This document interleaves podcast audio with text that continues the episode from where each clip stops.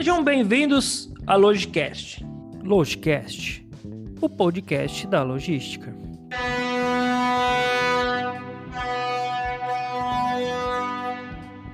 Sejam bem-vindos a mais um episódio da Logicast. E eu, como vocês já sabem, eu tô com meu parceiro Diego, que não falta uma aqui, né, Diego? Seja bem-vindo aí, parceiro. Tamo junto mais uma vez. Muito obrigado, Rafael. A todos que estão nos acompanhando, nos ouvindo aí pelo Spotify, pelo Google, pelo Anchor e pelo, pelo YouTube. Sejam todos muito bem-vindos e obrigado aí pela participação de vocês. Fico feliz porque todos têm acompanhado o trabalho, o projeto e têm gostado. E a cada semana a gente tem trazido aqui grandes convidados para contar é, experiências e também colocar aqui, trazer conteúdos para todos. Então hoje não vai ser diferente, né, Rafael? Não, não, hoje, hoje não é convidado, hoje é. Ele é da casa já. Daqui a pouco ele mete o pé na porta e entra. Ó, queria dar dois recadinhos antes, falar pro pessoal já comentar aí, já compartilhar. Principalmente no YouTube aí, pode comentar, viu, pessoal, o que vocês estão achando aí, que vocês gostaram, dá sugestões de temas aí, pode, pode ficar à vontade aí, o Lodcast aí, o comentário é de vocês aí. E queria também agradecer os nossos parceiros da WH, Mentoria e Treinamento, o William e o Herbert, que estão junto com a gente aí nesse, nesse projeto, estão é, confiando no projeto e a gente está junto nessa. Então, se, se você deseja é, treinar a sua equipe ou você mesmo realizar uma mentoria, é, a gente indica com certeza você vai vai subir o nível da sua carreira. Ó, falei bonito, hein? Demorou, mas eu veio uma palavra bonita aqui. Subir o nível da sua carreira com esses caras aí, tá? Então, WH Mentoria e Treinamento, Liderança e Logística no Facebook, no Instagram. Agora eu vou apresentar o cara. Agora à noite. Que rufem os tambores, que agora vem a fera aqui. E o nosso convidado hoje é o grande Daniel Mensa. Daniel, seja bem-vindo. Eu não vou falar nada assim a respeito da sua carreira, Daniel, porque é muito mais fácil falar do que você não fez, cara. Entendeu? De tanta coisa que você já fez. Então vou deixar você vender seu peixe aí, fala aí pra galera quem que é o Daniel. A gente já conhece, a gente sabe que você é um cara espetacular, um cara super bacana. Mas seja bem-vindo e pode ficar à vontade aí que agora o tempo é seu. Ok, senhores, boa noite. Então, obrigado pela pela recepção. Acho que sou da casa sim, mas eu bato na porta, espero abrir. Se deixar entrar, limpo o pé no tapete, peço licença e vou com calma. É um prazer estar aqui hoje com vocês. Eu já falei com o Rafa ali e também com o Diego. Gosto muito do trabalho de vocês, admiro. Eu consigo ver muito valor nisso que vocês fazem e quando a gente agrega valor, as pessoas também podem se sentir valorizadas, incentivadas e também levar isso adiante, é poder fazer a diferença na vida das pessoas, uma, um assunto, uma base, uma coisa técnica, né, um braço da administração, que é essa coisa qual sou fascinado, que é a logística, que eu aprendi a gostar e não sai mais a logística. E, bacana, vamos lá, tô, tô aí numa expectativa boa também de poder atender as expectativas de vocês e quem estiver ouvindo também a gente. Eu sou o Daniel, eu sou, eu sou metalúrgico, eu comecei no Senai, bem cedo, com 14 anos, eu fiz escola técnica, eu fiz técnico mecânico e não fiz engenharia mecânica para frustração do meu pai, né? Fiz administração. e lá na administração eu estudei, me chamou a atenção a matéria, isso lá nos anos 90, que era transportes seguros. Era a coisa mais parecida com logística que se falava naquela época. Não se falava muito de logística, né? Como eu gosto de citar quando eu estou em aula, quando aula de logística também, haviam poucos romances de logística. Né? Haviam poucos livros de logística. Hoje a gente tem aquele livro de leitura rápida e tem os clássicos já de logística, os clássicos nacionais também e os internacionais, que a gente pode recorrer a eles aí, seja de forma virtual ou ter ali na, na estante, como achar melhor. E naquela época eu tinha um professor que deu um spoiler legal. Ele falava: vocês ainda vão ouvir falar de logística. Eu pensei, bom, tá vendendo o peixe da disciplina dele. Era um visionário. Tá certo? Eu, faria, então. eu, eu faria o mesmo, né? E, rapaz, sabe o que é estudar em cima de um Slack de administração de materiais, o manual do imã. Vocês conhecem o manual do imã, cara? Medidas de movimentação. Acho que o manual do imã foi lançado no início dos anos 80. Então isso era muito bacana, era muito novo, muito diferente. E eu naquela época era supervisor da qualidade de uma multinacional. pensei, ok, as pessoas que tentem a sorte nessa logística, eu estou muito bem aqui na minha qualidade. E o mundo girou, o mundo girou e eu tive uma oportunidade de trabalhar como líder de logística. Eu morava em Curitiba, eu estava pensando em voltar para o Rio Grande do Sul e voltei e aceitei um desafio na logística de uma empresa nacional que era líder no, no mercado de atuação. Na verdade, eu viria para trabalhar na produção. E quando cheguei na cidade, disseram: a gente tem um desafio aqui para ti. Ele falou: opa, desafio é bom, né? A gente tem a área da logística para trabalhar. Topa? Eu pensei: bom, logística, né? Tudo que eu conhecia de almoxarifado era quando ia buscar IPI. Eu não, eu não tinha essa questão, de, não tinha logística na veia. E eles tinham uma operação de, de carregamento bem forte, tinham os almoxarifados bem, bem definidos por produtos, por produtos comprados, produtos pequenos, produtos maiores de um metro, produtos salário livre, produto é, transformado, tintas, gases inflamáveis, EPIs, marketing, tinha bastante almoxarifado lá, dava para deitar e rolar. Manutenção, hidráulicos, né? Eu falei, ok, vamos lá. Mas o que, que me levou hoje? Hoje não. Quando eu estava lá, já entendi por que, que eu fui parar na logística porque o cunho que eu tinha de senso de, de, de assertividade da produção e de buscar o certo e melhorar o que estava certo da qualidade foi que me levou para logística. E como vocês têm um parceiro, parceiraço aí que é o William, que falou aqui já num, num outro Logicast a respeito de soft skills, esse foi fundamental para que eu aceitasse esse, esse desafio, para que eles me convidassem para isso. A questão comportamental, de trabalhar com equipe, de motivar as pessoas, de estabelecer padrões. Ah, não quero falar difícil, mas quem está ouvindo tem que pensar que o padrão ele ajuda muito.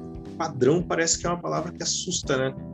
Não precisa inventar um padrão quando você vai fazer uma refeição garfo no lado esquerdo, a panela na redonda de um lado, a quente do outro. Não, mas vamos estabelecer padrões precisa.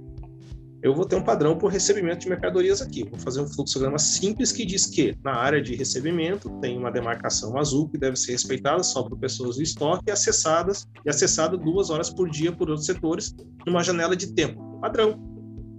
É simples, então o padrão não é um monstro. E a importância do, do padrão é que a gente consegue ser criativo a partir dele. Então, a, então, na área azul que tem que foi demarcado, onde as pessoas estoque acessam e os outros têm acesso através de uma janela de tempo, as terças e quintas atende de maneira virtual. Opa, melhorou o padrão, otimizou o padrão. Então, a, a, a forma de, de, trabalhar, se procurar ter regras, vamos, vamos passar por uma palavra então mais simples, não assustadora, regras. A regra funciona assim, tem que funcionar daquela forma para todos. E em logística, a disciplina é muito importante. Na minha carreira, ela foi cunhada em cima da disciplina, e isso ajuda bastante as coisas. A disciplina ela te leva a ter o respeito de outras áreas. A disciplina te leva a ter confiança de outras áreas. E a, a confiança ela é fundamental em logística, aliás, qualquer relação. Mas a logística, a gente tem uma característica, né? As pessoas não são especialistas em logística. Larga para o cara da logística que ele vai resolver o cara da logística tem que resolver. E tem que resolver fazendo muito bem feito. Então, por isso que ele é bom ter os padrões, ele ter as regras dele e dizer: olha, aconteceu isso por, por causa disso e disso e disso. Já viu um, um, um, cara da produção apresentando lá o projeto dele no final do ano, numa grande indústria, um A3, uma coisa bonita, um dashboard, um negócio colorido, o gráfico sobe, desce. Rapaz, cara da logística, ele só vai dizer assim, ó, entreguei, entreguei certo isso, entreguei errado isso, meu estoque 99% de acuracidade deu. É assim. E sabe? dependendo então, é... do, do gráfico, a gente sai até com labirintite lá, né? Tanto que sobe, é, desce, colorido, você não entende nada. E uma vez eu ouvi um, um, um gerente falar assim, não, ele estava batendo um recorde de, de produtos atendidos em 100% em totalidade, com destinos totalmente diferentes para praticamente regiões do agro bastante fortes no Brasil. Clientes que estavam ali pouco antes da safra, foi o recorde de carregamento, o recorde de, de cubagem não, de peso por eixo, tudo certo. E o último caminhão, ele, o pessoal foi fechando as tampas do caminhão, o caminhão andando. Sabe aquela coisa assim, não, esse caminhão tem que chegar na balança antes da meia-noite. Naquela época se virava, assim, e pensa que depois de 60 carretas, né, é um carregamento extremamente pesado, né, com a média de 18, 19 toneladas de embalagens e peças avulsas e amarradas, é uma coisa não era tão fácil fazer uma cubagem de caminhão. Aquela nota, a última nota, ela o rapaz da balança pesou o caminhão depois da meia-noite. pesou depois da meia-noite. No outro dia, fomos lá apresentar o resultado, aquela sensação de dever cumprido. O gerente foi apresentar o resultado. Está faltando um caminhão aqui. Daí, não, aqui o último caminhão foi pesado depois da meia-noite. Rapaz do céu. Ele falou, não, só um pouquinho. A logística é minha, a operação é minha, esforço é meu, esse caminhão pesou meia-noite, mas ele vai entrar no dia. Eu não quero nem saber. Eu vou colocar esse caminhão sim, esse peso vai constar ali. Mas o que, que eu tirei daquilo, da indignação dele? Não pelo fato de ter executado, não foi por ego, nada. Foi pelo trabalho que aquilo deu. E às vezes, nos setores de produção, no setor de engenharia, no setor de suprimentos, a gente consegue uh, trabalhar os números de uma forma que a gente favoreça. E isso não está errado. Na logística não adianta, quem vai dizer é a balança. Pronto. Sabe? Então, por isso que a gente tem que trabalhar em cima de planejamento, em cima de disciplina, em cima de, de uma, uma sinergia entre áreas, para que a gente, para que o nosso resultado apareça, sabendo que depende também da atitude dos outros. Né? Acho que, no fim, acabei falando de logística, não sei se era para seguir por esse caminho, mas a, a importância da gente ter muito bem, a gente pode não ter todo o conhecimento técnico, puxa vida, eu domino as questões de inventário, eu sei que o, inventário, o item que está em, em, em, transporte, ele não conta, não posso deixar à disposição de estoque, ele está retornando. Às vezes a pessoa não sabe isso, mas ele sabe muito bem deixar os itens na localização certa, endereço certo, na quantidade certa, fazer inventáriozinho de dois, três itens por dia, entregar para o chefe dele e dizer, ó, essa xícara aqui que diz que é para a esquerda está com alça para a direita né? Isso aqui tá errado, tá virada, não é assim. Quem gosta, cuida, né? A gente não diz quem ama, cuida. Quem gosta, cuida. Eu, quando a gente tem gosto pela coisa, a gente tem que cuidar e cuidar cada vez melhor. A logística, ela, ela é um diferencial dentro das empresas pelo cuidado que ela tem e o cuidado que as pessoas não sabem que quem está lá dentro tem. A gente não consegue mostrar o nosso serviço para os outros no detalhe. Eles não querem saber. Eles querem as coisas feitas. Então, o melhor resultado da logística é entregar o que está sendo pedido. Não adianta o cara da logística dizer, nossa, eu peguei e fiz um, uma questão, um KPI de endereçamento, 99% certo para os itens a granel. Não quer saber, só quer saber se tem um item. é não é, Diego? É por aí que funciona, né? Desse jeito. E, Daniel, você já percorrendo pela produção, pela qualidade, pela logística, né? Um grande metalúrgico aí. É, como que é separar cada, cada setor. Como que foi essa experiência? Tipo, você saiu da produção, né? Tipo, ah, eu não queria, eu não queria entrar na logística. Boa sorte a quem trabalha na logística. E de uma hora para outra você recebeu essa oportunidade, começou a trabalhar, mostrou o resultado, tanto é que hoje é um grande profissional. Como que foi essa mudança é, de carreira? É, o que que você viu de tão diferente assim, a não ser ser um profissional de logística, um cara multifacetado? A grande diferença foi, foi uma grande oportunidade, na verdade, porque tinha algumas questões, eu não tinha questão técnica. Cheguei totalmente desarmado para o grupo e falei: olha, especialistas em logística aqui são vocês. Mas eu, uma coisa eu gosto de fazer bem. Eu gosto de cuidar do grupo, eu defendo o grupo, eu vou defender vocês sempre, desde que a gente tenha uma relação aqui de confiança mútua e a gente mostre para as pessoas que a gente está aqui para trabalhar e fazer a diferença. E ganhar as pessoas de uma forma sincera, persuadir as pessoas de uma forma sincera, jogar junto, foi o que fez a diferença para mim. Antes de trabalhar os processos, trabalhar as pessoas. E às vezes, ah, como já foi citado, até o próprio, que o Rafael também leva bastante nessa linha, às vezes tudo que um, um conferente de recebimento precisa é de uma fita com rolo e um estilete com uma lâmina boa para ele não ficar furando com a caneta ou não usar a chave da moto dele para abrir uma caixa. Né? Então, é, isso às vezes a pessoa vai dizer, puxa vida, estou sendo visto. Né? Então, ó, o estilete do setor está aqui, aos poucos, em doses assim, passo a passo, doses estratégicas. Eu moro aqui numa cidade, no interior do Rio Grande do Sul. Se eu falar para vocês virem aqui para a minha cidade, eu vou dizer, ó, pega o avião, desce lá em Porto Alegre, do que sair do aeroporto, pega a 116 à direita, passa por Canoas, rapaz, já está perdido. Você não sabe para que lado vai para ver a minha casa. Então, assim, a informação estratégica ela funciona assim: desça no aeroporto, pega a plataforma que vai até o metrô e lá se informe destino rodoviário. Isso a pessoa consegue fazer. Chegando na rodoviária, se desloca até tal ponto. Existe um hotel do outro lado da rua, e somente de um lado, do outro lado é um rio, ali na frente vai ter um motorista de táxi esperando. Então, quando a gente consegue dar, passar instruções e dar recursos passo a passo, sabendo que lá na frente, até determinado período daqui, eu gosto muito de fazer uma coisa onde eu, onde eu chego trabalhando. Eu, eu digo assim, e é um risco isso, né? Eu digo na entrevista, olha, eu gosto de dar resultado acima do esperado, acima do esperado e antes do esperado. Aí eu me comprometo de um jeito que quando eu chego no setor eu digo, ó, vocês aqui, quando eu vejo que a equipe tem condições, digo, vocês têm tudo para conseguir fazer o que eu falei lá na entrevista. E não vai ser para mim, vai ser por vocês. As pessoas são as mesmas, o setor, são, o setor é o mesmo, só vou ajudar vocês a chegar lá. Vamos junto. Ah, o pessoal compra a ideia. E graças a Deus tem tido sucesso nisso e porque tem que ter, a gente tem que tomar cuidado quando fala da gente, mas tem que ter propriedade para falar um negócio desse. Então, as minhas experiências me dizem que isso é possível através das pessoas, da atenção, de não prometer. Ah, existe o que é necessário, o que é possível, o ideal e o sonho. Vamos começar pelo necessário. Ah, mas será que agora é possível fazer isso? Ah, é, não, desculpa, mas ter porta-partes de 11, 11 vãos aqui não dá, porque o nosso piso não permite entrar uma empilhadeira lateral. Algo assim. Ah, mas a gente pode ter um, um flow hack? Opa, isso é possível. E assim se começa.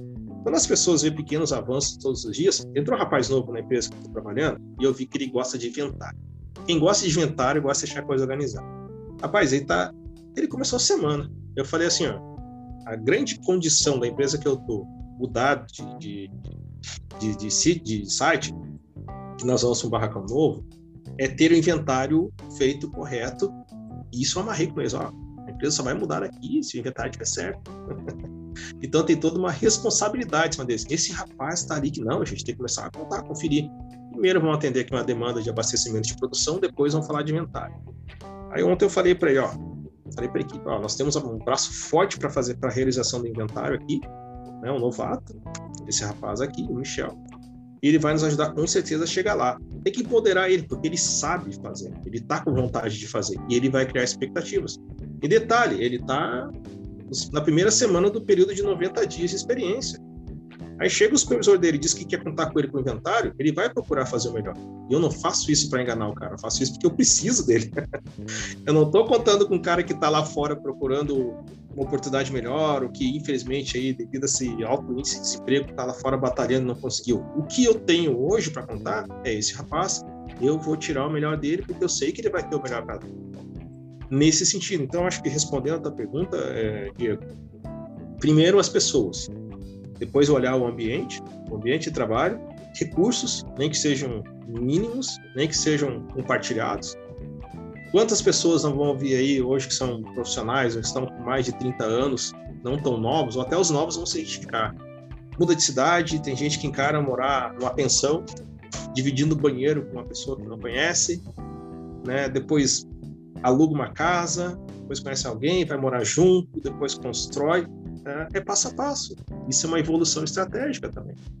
Então, por que não aplicar essa coisa simples de primeiro confiar na relação profissional, deixar ela da melhor forma possível e dar um resultado? É como se fosse um relacionamento entre pessoas também, é, um relacionamento pessoal fora do ambiente de trabalho. E eu gosto de levar dessa forma, e a empresa precisa disso, trabalhar as pessoas. Se fala muito de de, de liderança, os estilos de liderança, liderança democrática, o líder, o líder coaching, né, que, que ninguém nunca quer ser mal interpretado, mas o coaching às vezes ele por dar o caminho às vezes não andar junto, talvez o, aquela pessoa que está sendo o coach ele, tá, ele fica pensando, pô, puxa vida, agora? O que, que eu vou levar para o meu líder coach de acordo com o que eu amarrei com ele. Ele se preocupa muito em levar para aquele líder e esquece do rumo dele naquilo que realmente ele tem que fazer. Então, uma liderança participativa, ela é bastante importante. Hoje eu ajudei a carregar caminhão e vai no braço. E que legal, e que bom que ainda tem um caminhãozinho para carregar. Não sou estrelão, tenho 27 anos de carteira assinada, não sou estrelão de ar-condicionado. e tem gente que, se é, se assim ou é funciona bem, ótimo. Eu não consigo funcionar só dessa forma. Eu tenho que estar lá no game, eu tenho que estar perto das pessoas, eu tenho que saber se, se choveu, tem barro, se está seco é poeira lá fora no pátio. Então tem que pisar no barro e irritar o nariz com a poeira para sentir a dor que o pessoal sente. Eu acho isso importante, sabe? Ah, o grande salto profissional que eu tive não foi quando eu fui promovido por três vezes seguidas na, na Robert Bosch, essa multinacional alemã, que me levou a morar um ano na Alemanha. Ali eu tive sorte de ser, de, de crescer, de ficar cascudo numa empresa muito bem organizada, estabelecida, com muitos recursos. Mas quando eu fui para a dificuldade de trabalhar a céu aberto, numa área de carregamento com chão batido, ali eu vi empilhadeira com pneu maciço trabalhando num piso que não é uniforme, ali a gente vê a dificuldade do operador e fala, cara, vamos contigo, vamos trabalhar aqui, vamos, vamos fazer isso da melhor forma possível. Nesse sentido. Pô, legal. E aí já fica a dica pro pessoal, que eu achei muito bacana o que você falou, Daniel, é o seguinte. A galera que tá fazendo faculdade aí, que. Porque eles acham que eles sair da faculdade, eles vão ser o Steve Jobs da logística. Você não vai, não, viu, cara? Já vou jogar um balde de água fria no você aqui. É o que o Daniel falou, passo a passo, devagarzinho. E muita gente começa como o Daniel falou aí. Você vai precisar é, tomar chuva um dia para carregar um caminhão. Às vezes vai precisar fazer um carregamento, né, Daniel? Não vai ter empilhadeira, você vai ter que tacar na unha. Eu acho que isso aí é muito, é, muito valorizado, ainda mais quem ocupa um cargo de liderança, porque isso aí acaba refletindo na equipe, né? Porque imagina o cara, não, você tem que carregar o caminhão. Só que o cara nunca carregou um caminhão. Como assim? É o que você falou. Qual a propriedade que o cara tem? Qual a influência que ele vai ter numa equipe se ele nunca fez? Não é verdade? E aí a gente fala sobre essa liderança de, de, de exemplo, né? De, de mostrar para as pessoas, não só assim, ó, não só de falar para a pessoa, é importante, mas você mostrar para ela que é importante. O impacto que tem isso na, na relação com os, com os funcionários. Com o time, né? É, funcionário é meio estranho falar, mas com o time, porque se a gente tá junto ali, cara, não é? Assim, o impacto que tem, o exemplo. Eu, eu, e outra questão, Rafael, isso é, é a realidade, né? Vamos aos fatos reais, a, a vida como ela é. Porque se a gente souber que. Eu pergunto assim, para quem está começando agora, começou como ajudante hoje na logística, alguém que já é um conferente já que tem um, almoxarife, tem uma certa experiência aí, três, quatro anos, já trabalhou, teve a oportunidade de trabalhar numa grande empresa, já conhece um coletor, ou alguém que passou a ser líder agora, ou conseguir chegar a um cargo de liderança, quero ser supervisor. Aquele supervisor que está há 10 anos trabalhando como supervisor e consegue ser supervisor numa empresa muito boa, que é o sonho de consumo dele. E aquele que foi promovido a gerente, chegou lá, puxa vida, agora é diretor de operações, diretores de logística, existem poucos ainda existem muitas excelentes profissionais nesses outros níveis que eu comentei. Para todas essas pessoas, eu faço a pergunta: quem é ou quem são né, as pessoas mais importantes do teu ambiente de trabalho? A pessoa tem que saber responder. Ah, a pessoa vai dizer, bom, primeiro, vai pensar, ah, meu nível hierárquico maior. Se eu sou ajudante, é o líder. Se eu sou líder, é o supervisor. Se eu sou. Esquece isso. Você tem que considerar todas as pessoas importantes todas as pessoas são importantes. Ah, que bonito, mundo cor-de-rosa, o Daniel tá falando que todo mundo é importante, que tem que ser legal com todo mundo. Você não precisa ser um bobo, ser um palhaço de circo, né? No, sentido figurado de ser o bobo da cor, de ser bom dia, tudo bem, que ótimo. A pessoa chega lá toda molhada, foi de moto, tá no perrengue danado, olha só que dia maravilhoso, Deus deu a chuva para nós. Não, não precisa ser assim. Vamos, vamos ser, sejamos assim, pô, colega, bom dia, é, vamos lá, vamos trabalhar, eu acho que é bacana a gente ter uma mensagem positiva já cedo, dar importância para aquele colega de bom dia e dar importância para as tarefas que o teu superior te passa. Se você souber dar importância para a tarefa e dar importância para as pessoas juntos, você vai ser uma pessoa de respeito, que vai respeitar o seu ambiente de trabalho e vai estar fazendo o seu da melhor forma possível. Eu tive uma, para quem me conhece, o Diegão conhece bem, eu trabalhei ali por nove anos na Bosch e trabalhei dez anos numa outra grande empresa. Pô, são 19 anos, bacana, né?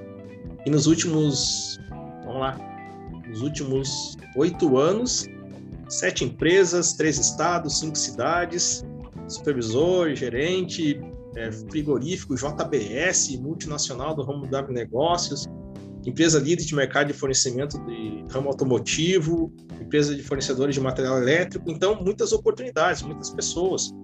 E tinha uma empresa que eu cheguei, tinha uma senhora que trabalhava na limpeza, ela olhava para mim do jeito estranho. Eu pensei que aquela mulher me olhava, eu falei, mas acho que ela tá querendo falar comigo, um dia eu vou falar com ela, um dia eu vou falar com ela. Ela passou naquela maquininha que lava piso, Rafael, e eu falei, viu, eu não sei, mas eu a senhora, eu acho que eu conheço de algum lugar. Ela falou assim, sim, na empresa tal. O senhor era chefe lá, né? Eu falei, é, lá eu era chefe, sim. Falei para ela, né? Toda vez que eu ia limpar a sala, o senhor pedia para todo mundo sair da sala. Era uma das poucas salas que todo mundo saía para limpar. Eu limpava a sua sala. Rapaz, eu fiquei tão feliz com aquilo, dar lembrado uma coisa tão simples, sabe? Mas foi uma coisa que para ela marcou, né? E eu lembro que eu falava mesmo: chegou a tia da limpeza, vamos lá, só fica na sala que ajudar a limpar. Porque logística às vezes é complicado, porque pô, é um romaneio, é uma nota, é uma baixa numa ordem de serviço, tem coisas que é uma cotação de frete, é aquele container que conseguiu agora. É difícil tirar todo mundo da sala ao mesmo tempo. Um grande escritório de logística, digamos assim, com, com 10 pessoas numa indústria como eu trabalhava. Fiz isso aqui no Sul, fiz isso lá em São Paulo também, e era regra. Chegou a tia da limpeza, ela manda, é claro que se está na linha com o diretor, precisa fazer, ok, mas dentro de um bom senso. Isso foi uma coisa legal, eu pensei, vai ser pouco bacana isso. Então a gente consegue uh, agregar valor às pessoas, fazer algo bom, sendo uma pessoa boa, considerando, uh, respeitando e considerando a importância de todos. Eu digo isso porque tem muito cara Cara, na minha equipe não trabalha o cara que não dá licença para tia da limpeza. Não. Ele vai aprender a dar licença para tia da limpeza, ou infelizmente ele pode ser o melhor almoxarife tecnicamente, mas se, se ele não tiver esse lado comportamental, ele vai ser o ponto fora da curva que vai ter que mudar um pouco. E é assim que funciona. Porque a equipe ela tem que ter uma cara. Às vezes a equipe boa é aquele Frankenstein, né? Pô, pega a habilidade daquele fechar caixa, pega a habilidade desse aqui em segregar, pega a habilidade daquele negociar com compras, pega, vamos fazer um Frankenstein. Isso não existe. Não tem. Por isso que o artilheiro é o artilheiro, o zagueiro é o zagueiro e o goleiro é o goleiro. Né? Cada um tem suas funções definidas. Mas querer jogar para frente, jogar junto, entender do jogo, isso é obrigação de todo mundo. E aí cabe um gestor, esse cara que passou a líder agora, ah, agora eu sou líder, rapaz. Vamos lá você é líder sim, mas antes de tudo você é ser humano. Você está com uma responsabilidade maior de respeitar as pessoas, uma responsabilidade maior de fazer a tua empresa bater meta. Uma coisa não pode ser mais importante que a outra. Vai aprender a usar essa balancinha, senão vai ser um líder ruim. É, Daniel, você aqui já, em vários tópicos que eu vim aqui anotando, você falando bastante sobre a questão é, de saber trabalhar com as pessoas, né?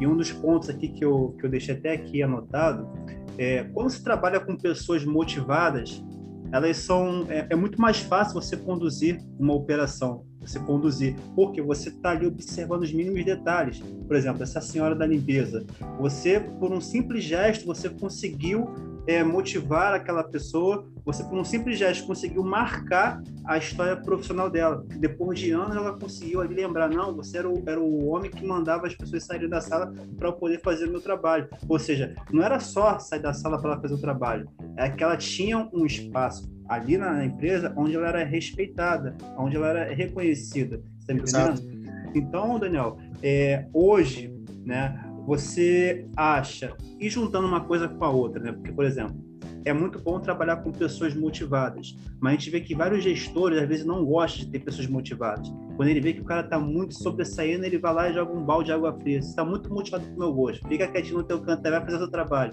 Como é que você Coitado da esse... empresa que esse cara trabalha, bicho. Coitado da empresa que esse cara trabalha. Não pode sobressair muito que o gestor fica, ô, oh, que isso, o rapaz está sobressaindo demais. Por que, que tá motivado? Não, porque tá saindo bem no trabalho. Então joga o balde de água fria dele lá, que ele tá muito motivado pro meu gosto. Como é que você vê esses gestores, cara?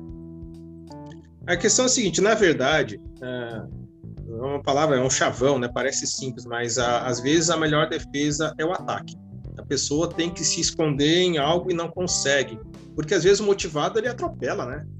motivado ele tá tá feliz, a felicidade às vezes incomoda as pessoas, né? E se o líder não consegue, e o líder ele tem que absorver a dor dele e a dor do grupo. E às vezes o líder tem que entender uma coisa. Vou falar um pouquinho de liderança aí, porque afinal de contas, por via dos destinos, são muito tempo aí como gestor. Ele tem que entender que o conferente dele, se ele for líder, se ele for supervisor, o líder dele, não vai sentir as mesmas dores que ele, porque ele não é líder e não é supervisor. O conferente vai ter as dores do conferente. Ele não é obrigado a estar tá mal, ele está depressivo para baixo, porque você sai de uma reunião onde agora o nível de inventário passou de 98,5, passou para 99 e vai ter que ser feito com dois coletores a menos e daí o líder chega no setor arrasado. chega arrasado. Pessoal, ferrou. Querem acabar com o nosso inventário. E o conferentão lá tá lá faceiro. Cara, vou ali terminar minha lista de me dar a próxima. Ele não pode ficar incomodado com isso. Ele já tem que chegar de frente, ó, pessoal, aumentou nosso desafio aí. Como é que tá a tua lista aí, acelerado? A minha lista, pô, não terminou ainda, cara. Ó, tem mais duas aqui, se não pegar logo, vou acompanhar, tá fazendo certo. jogar a sementinha do bem. E vou dizer, isso não é ser, mais uma vez eu vou dizer, não é querer ganhar as pessoas que. Ah, sabe uma coisa que é um grande erro, Diego? As pessoas confundir simpatia com falta de responsabilidade. E isso é um erro porque a pessoa que não, ninguém é obrigado a ser mais simpático. Tem, a gente sabe, nosso Brasil é enorme, tem a gente tem pessoas de, de, de descendência europeia, tem, tem nipônica, tem de tudo. Tem pessoas que são mais tímidas, mais fechadas. Ele não precisa estar com um sorriso de boca a boca conversando com a pessoa o dia inteiro, mas ele pode dizer, puxa vida, aqui realmente a gente está é importante essa energia que tu tem aqui no grupo continua assim. Muito obrigado. Você pode falar de forma séria, do seu jeito. Mas a pessoa dizia, pô, que legal, nem sabia que eu tinha essa energia, só sou assim, sabe? Então, é, esse lidar com as pessoas, sabe, é, Diego, isso é importante. Os, os gestores que não têm isso, eles estão fadados ao fracasso, ou são, serão aquelas pessoas que vão dizer, eu sou líder há 18 anos aqui. É, como que diz, ninguém conhece isso aqui como eu conheço, ninguém...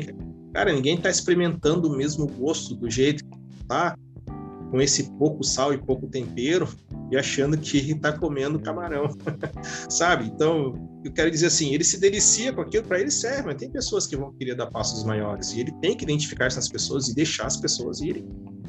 Vamos para cima, vamos junto. É difícil dizer, ó, vem cá, preciso tua ajuda aqui agora a fazer alguma coisa. O cara disse que é líder de 18 anos e precisa da minha ajuda. É aí que está o pulo do gato. Porque, porque assim, ó, ele vai precisar de ajuda, sim porque ele pode ser um líder de 18 anos, mas se ele não tiver equipe, ele vai liderar quem, Então, os líderes que são assim, infelizmente, uns são assim por inexperiência e outros por opção, eles veem lá um cara que tem uma equipe bacana, que sabe rir na hora certa, que sabe pegar valendo na hora certa e vai pensar assim, pô, olha lá a equipe daquele, ó, aquele bobalhão lá, olha lá aquela equipe lá, mas no fundo, no fundo ele ia pensar, puxa vida, né? Seria bom se eu tivesse uma equipe assim, né? Ele vai pensar isso. Ele vai pensar assim. E, e, só que eu digo assim, ô Diego, eu não é muito fácil falar dos outros, né? Às vezes eu digo assim, eu não sei que eu não sei o que falam de mim, então eu tenho que cuidar o que falam dos outros. Às vezes esse líder ele é mal orientado também. Ele não é assim porque ele quer, ele foi moldado daquela forma, né? Já viu, já viu uma melancia quadrada? Se botar botar uma melanciazinha pequenininha dentro de um caixote, ela vai se formar uma melancia quadrada. O japonês louco lá fez uma melancia quadrada. Ele não fez nada, ele não modificou nada, só fez a melancia crescer no negócio quadrado. Então você vai dizer, pô, parece uma coisa banal, mas isso é verdade. A gente se molda às vezes, nós somos moldados às vezes. E que bacana. Interessante dizer, isso, hein, Daniel?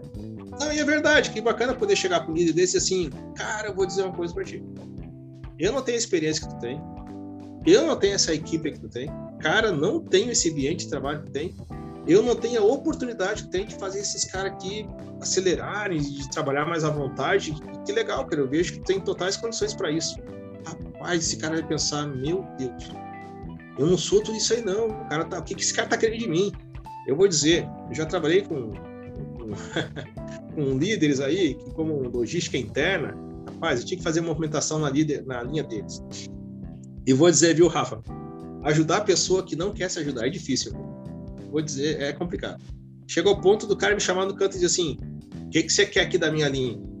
Rapaz, eu quero movimentar os materiais conforme tem a necessidade toda. Eu não quero fazer nada demais. É, mas você fica perguntando pro operador o que ele precisa, porque eu tenho que saber o que ele precisa.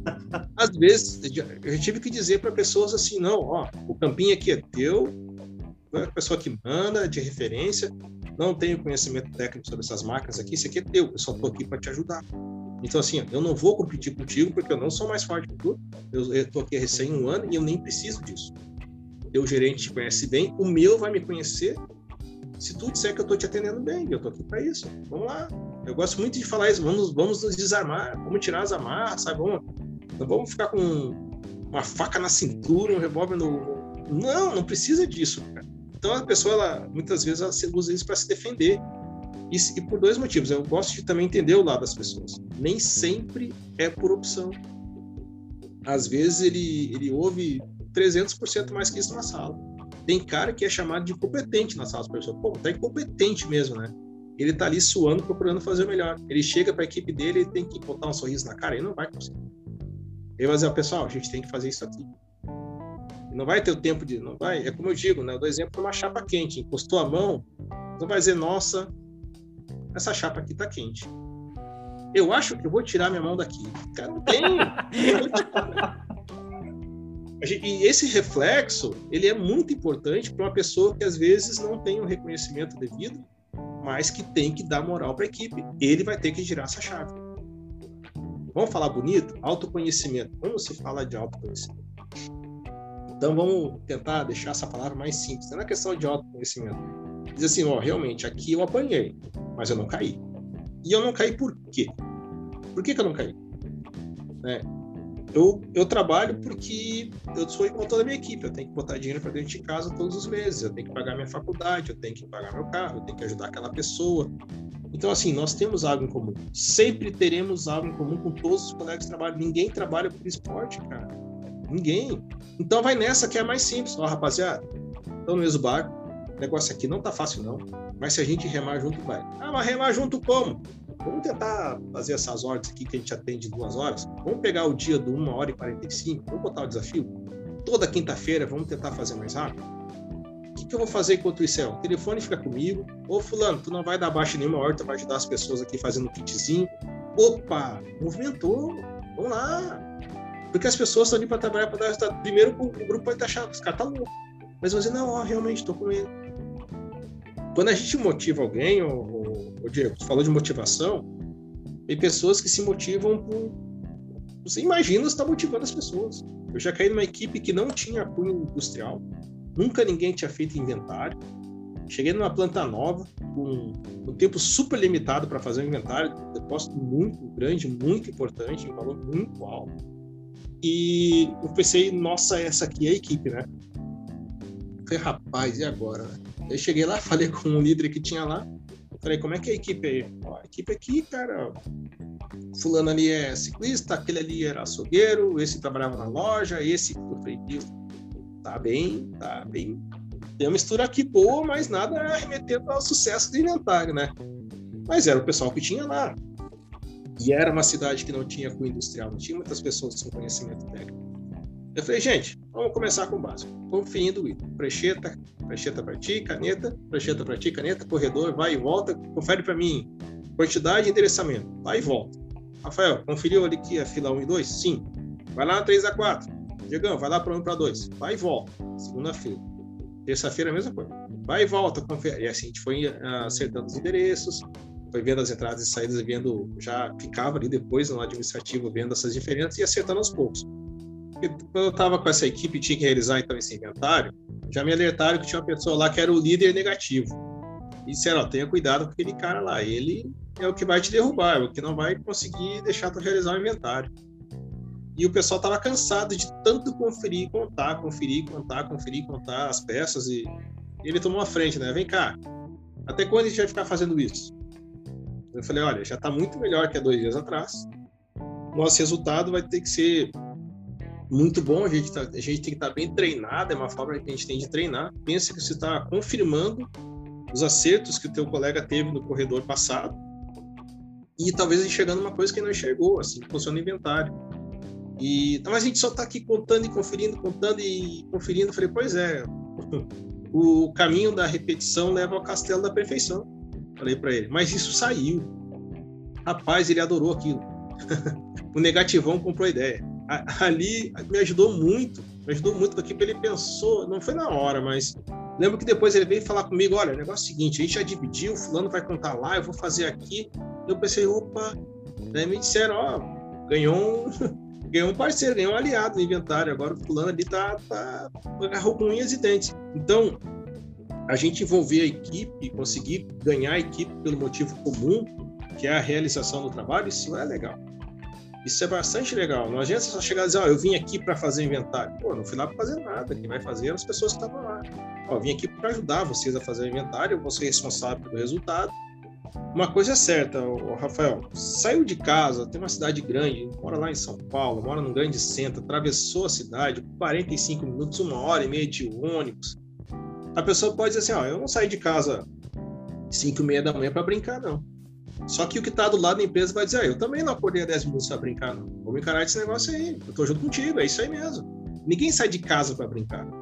Ninguém sai de casa para brincar. E às vezes a gente faz até uma coisa que não gosta muito, mas a gente consegue fazer uma coisa que não gosta muito bem feita.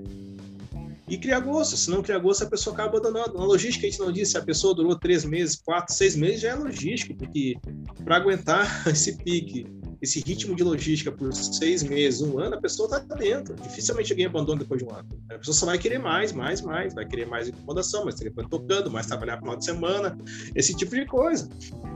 Então isso vem no pacote, sabe? É isso que eu quero dizer. É importante envolver as pessoas, sim, né?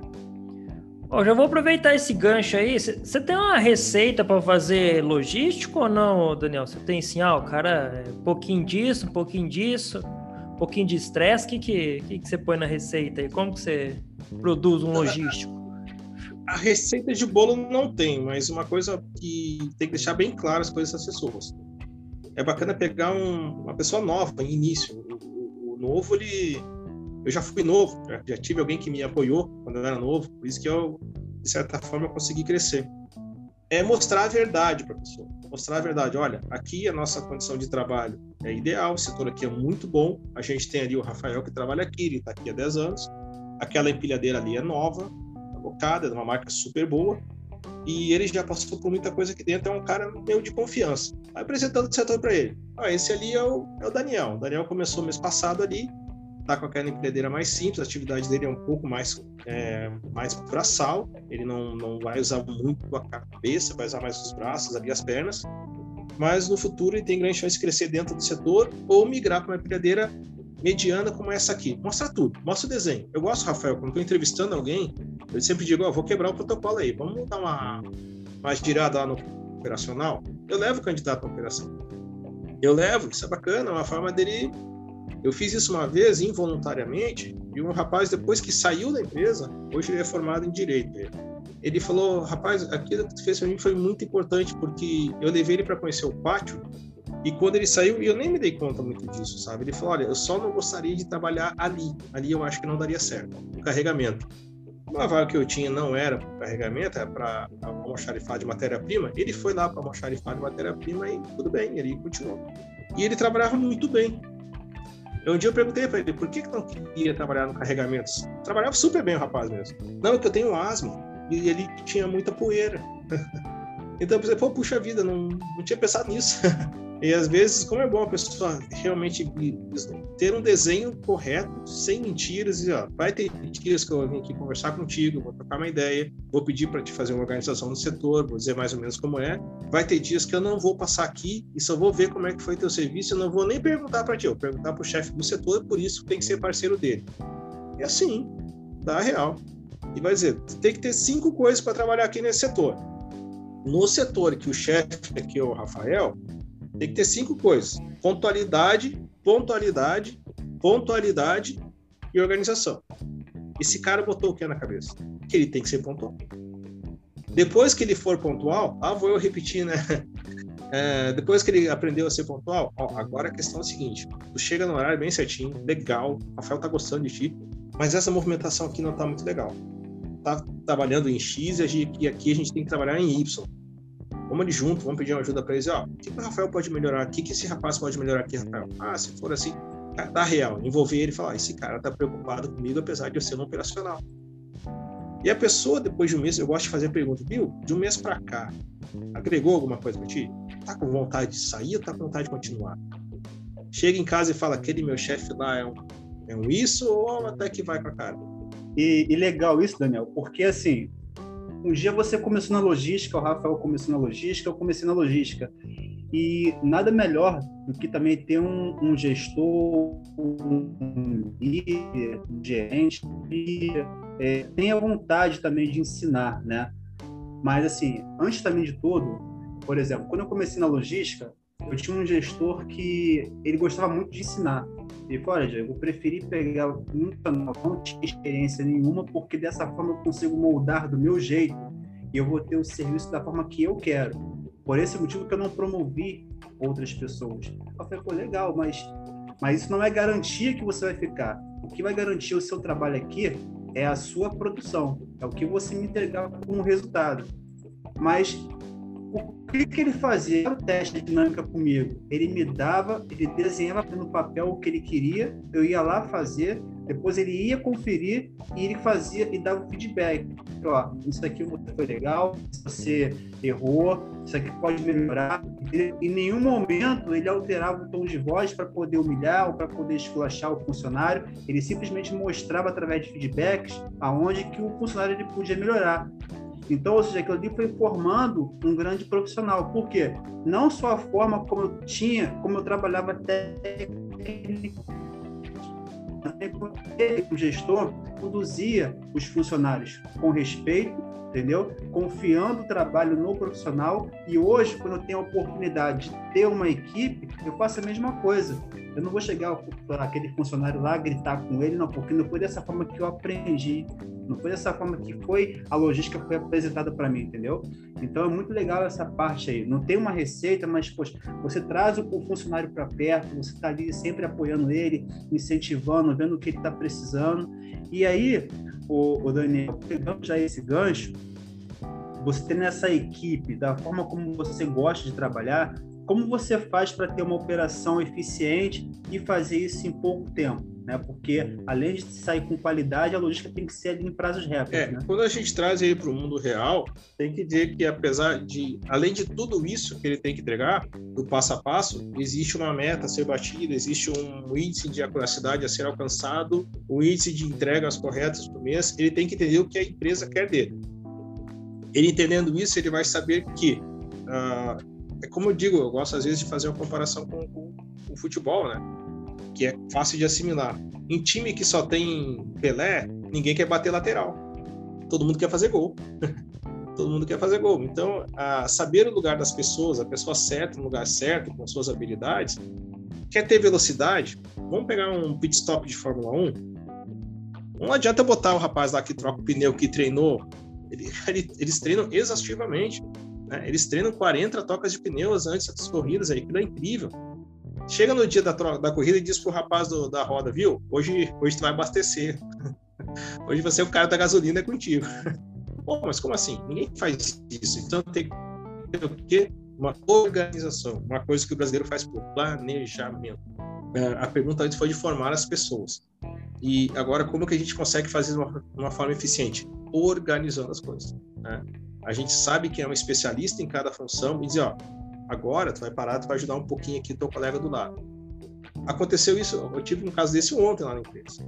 Para todo mundo para fazer isso aqui. Todo mundo entendeu do seu jeito e cada um ajudou. Quando a gente sabe a forma certa que tem que sair, não adianta entregar. Sabe aquela conceito antigo de eficiência e eficácia, né? É, eficiência, fazer as coisas certas e fazer certo. Então, essa questão não é só fazer. Né? Eu sempre dou o exemplo das canetas, né? Ah, essa máquina aqui é muito, puxa, né? Ela é muito eficiente, ela faz mil canetas certinho, mas faz uma de cada cor, eu preciso só de uma cor, então ela é eficaz. Dá essa responsabilidade, dizer, pessoal, o caminho é esse, o objetivo é esse. Hoje a gente vai falar dessa forma. Ó, pessoal, para tudo, vamos fechar um olho agora. Quem tem pressa não se interessa. Agora vai, vai com a luva mais suja, vai com pode sujar ali o, o checklist, depois passar limpo, vamos fazer isso aqui agora. As pessoas, o mar calmo não forma bom marinheiro. As pessoas têm que trabalhar da forma organizada no dia a dia, mas tem que também saber acelerar e não se perder nas curvas. Então, a organização, a disciplina, saber o potencial de cada um, saber até onde cada um alcança, por isso tem que deixar o pessoal encorpado, sabe? Dar força para as pessoas, empoderar as pessoas, para no momento crucial não falhar. Senão vai chegar o momento crucial, sabe o que vai fazer? Vai acontecer? Ah, não, a gente não vai conseguir fazer. Não. Nesse prazo aí não dá. Eu sou bom, eu disse que não dá. Meu,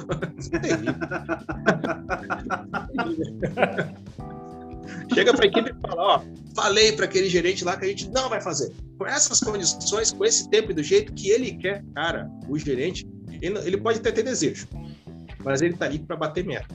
Ele está ali para dar o retorno para o diretor, para a empresa, seguir as orientações do planejamento estratégico que o diretor passou. Então, assim, ó, não é desejo, cara. Se você não fizer, outro vai fazer.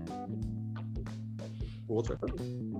Ô, Daniel, e você falou um negócio aí que a gente está falando um negócio de construção do profissional. E sabe o que, que eu acho? Eu queria depois que você falasse um pouco também, que às vezes o pessoal, eu até brinco, né? O cara sai da faculdade, ele acha que ele tá com canudo na mão, é, ele vai ser chefe. Se isso aí fosse sinônimo, o tiozinho da lanchonete, ele não tava na lanchonete, né? Porque ele tem mais canudo que todo mundo, né, cara? Então, é, ó, eu falo assim, cara, pra você conquistar, eu, o exemplo meu, eu entrei no recebimento, aí eu fui para a parte de organizar e armazenar tudo certinho. Aí lá no quando você tá lá recebendo, você fala, puxa vida, meu chefe não vale nada, cara. Eu aqui. Porque todo mundo acha que ele é o, o pica da galáxia, Sim. né? Sim. Mas eu acho que isso que é importante para as pessoas, né, Daniel? Adquirir as experiências para que, que ela vai se transformando, ela vai se moldando, se forjando como profissional. Não é verdade? Aí eu queria assim que você falasse, você já atua em várias áreas, não só na logística né? E às vezes as pessoas falam assim: ah, mas eu tenho 30 anos, 40 anos, eu não trabalho com logística, só trabalhei na metalúrgica, porque eu também vim da metalúrgica. E eu hoje vejo algumas coisas lá da metalúrgica que eu uso no dia a dia que eu achava que eu nunca ia usar. E eu queria falar é, que você falasse um pouco sobre isso, essa experiência, né? Assim, não só na logística, mas como que outras áreas, como a experiência até do dia a dia pode ajudar na logística. Quando a gente passa por uma área de produção, foi bacana passar por produção em qualidade antes da logística, porque são, não são setores antagônicos, né? São setores que têm que andar juntos. E quando a gente busca sinergia por esses setores, é, é, vou falar de novo, né? O cálculo da sinergia, um mais um maior que dois. Peça ajuda, né? Diga, ó, aqui eu não estou indo bem, me ajuda aqui. Ou uma área de apoio tem que saber ajudar. É, enquanto eu estava na área da qualidade, a área da qualidade é um pouco cruel. Sabe, sabe a diferença do, do, do, terrorista e o cara da qualidade? Não, falei. É que o terrorista ele tem simpatizantes, né, cara?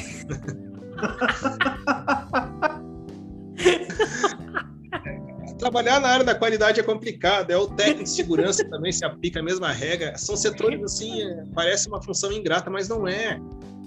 Como, como eu consegui trabalhar bem com alguns técnicos de segurança? Primeira coisa é abrir a porta pro cara. Chega aí, vamos lá. O cara fez um curso, ralou, fez um curso técnico, né? Tá ali, quer fazer jus ao canudo dele lá e tem que ter uma certa postura. Ele não pode chegar lá, viu? Será que se tu conversar com o teu pessoal, ele pode usar IPI? Ah, o pessoal tem que usar IPI, ele vai ter que se impor. Respeita o técnico de segurança, mais que você seja o gerentão. Deixa o cara fazer a função dele, sabe? Então, eu penso assim, ó, quando trabalhava na qualidade, já contei essa história pro Diego eu trabalhava numa empresa que tinha um cunho da qualidade na veia, de produtos com muita qualidade. E o setor em si da qualidade às vezes era mal visto. Eu achava aquilo, eu, achava aquilo inadmissível. O setor da qualidade, uma empresa que faz tudo com muita qualidade, é bem visto, né? Porque às vezes a forma meio pedante, meio sabe o, o queixo erguido, às vezes tinha um pouquinho mais disso, ó, eu sou o cara da qualidade pô, a gente mudou, a gente fez um programa de job rotation lá, de job rotation, quando a gente muda as pessoas, um ocupa o posto de trabalho do outro. A pessoa, o operador de final de linha passou a fazer inspeção e o auditor de qualidade passou a trabalhar no final da linha. Mas aquilo foi uma maravilha. Aquilo foi uma maravilha. Sabe o que, que é o. Aqueles caras que trocavam farpas historicamente, sair um setor do outro, se abraçar e falar: bom trabalho para ti, agora eu te entendo. Se colocar na dor do outro a área de apoio, seja o logístico que for, a qualidade que for, o teste de segurança que for, é ruim de ouvir, mas é verdade. Somos improdutivos, a gente não produz, a gente não manufatura nada, a gente não fura, não corta, não dobra, não solda, não pinta, não tem, a gente não engenheira nada. A gente está ali para servir. Então a área de apoio tem que apoiar. Querendo ou não, você tem que saber apoiar. E quando a gente sabe ajudar as pessoas, o nosso setor cresce. Né? Estou numa empresa nova agora, uma empresa pequena de 86 funcionários, e o supervisor de produção é um, um cara que tem bastante abertura assim para conversar. E eu vejo, o estoque é bacana que o estoque tem uns, ele é um platô assim, tá no nível de uns 80 centímetros acima da fábrica, tem que subir uma escadinha para chegar no, escada de concreto, não muito alta, né, 5 degraus. E ele subia bastante lá. E eu falei, não, o pessoal dele tá subindo bastante aqui. Ó, às 8 horas da manhã, e às 4 horas da tarde vai passar um cara meio com uma prancheta lá e vai ver o que, que tá faltando pra gente. E não é só ver o que está faltando de peça. Às vezes ele quebrar uma peça, às vezes queima, às vezes é, é uma coisa que é passível de passar, de quebrar no teste, porque é normal. Então, assim, passa, me dá o código, quantidade, eu vou passar duas vezes por dia aqui. Na primeira passada, levanto, uma hora depois eu vou lá levo a peça boa para ti. Esse cara tá se sentindo o quê? Tá se sentindo ajudado. Eu digo, ó, teu pessoal tem que estar tá aqui produzindo. Eu vou ajudar o teu pessoal a não sair muito do poço e ser mais eficiente. O que, que um cara de produção tem que ter na ver? Eficiência. Como se diz para ele, vou te ajudar a ser mais eficiente sem trabalhar no setor dele, ele vai pensar, puxa, esse mundo existe, cara, a gente tem que fazer isso. A área de apoio tem que apoiar. Parece redundante, mas é verdade. É, tem que facilitar as coisas. Esses itens aqui que eu entrego num saco, uma, sacola, um bagzinho, eu vou comprar um organizador que custa 17 reais, Mercado Livre, pedir para alguém, ó, comercial, pedir lá para alguém do administrativo comprar, da minha empresa pequena, e vou entregar separadinho para ele, como se fosse uma embalagem de bolo. A pessoa, quando vê que tem atenção na atividade dela, pensa, puxa vida, olha que legal isso aqui. Isso aqui, tá, isso aqui me serve. Pô, como é que ninguém fez isso antes? A velha história, quem gosta, cuida. Quem cuida, faz o a mais. A gente, quando gosta de alguém, gosta de uma pessoa, um irmão, uma mãe, uma esposa, a gente não. Por que, que a gente entrega flores? A pessoa já sabe que gosta, mas a gente quer demonstrar, né? Não quer demonstrar? Tá aqui, ó depois de casado, parece que o entrega flor, o que, que você fez de errado, né? Mas não é Isso, é isso que eu ia é, falar. É Tem um monte de cara assim. que tá assim. ouvindo falando assim, Daniel, não me entrega. Não é me entrega, assim, não, por favor. Como assim, ah, flores? Mas é verdade. Então a gente, a gente demonstra mais o todo início de relacionamento, ele deve ser, geralmente, ele, ele se dá por afinidades. Vamos pegar a vida real de novo aí, afinidades. E a afinidade maior é eu gostar um do outro. Na vida profissional também tem que ser assim eu tenho que não gostar, pode até não gostar, pode achar o pior gestor de produção do mundo, mas o setor dele tem que saber atender bem. Mesmo ele sendo um cara, pode ser um turrão. Ó, oh, turrão, tá aqui, ó. Pacotinho melhor, vou passar três vezes por dia, não precisa sair.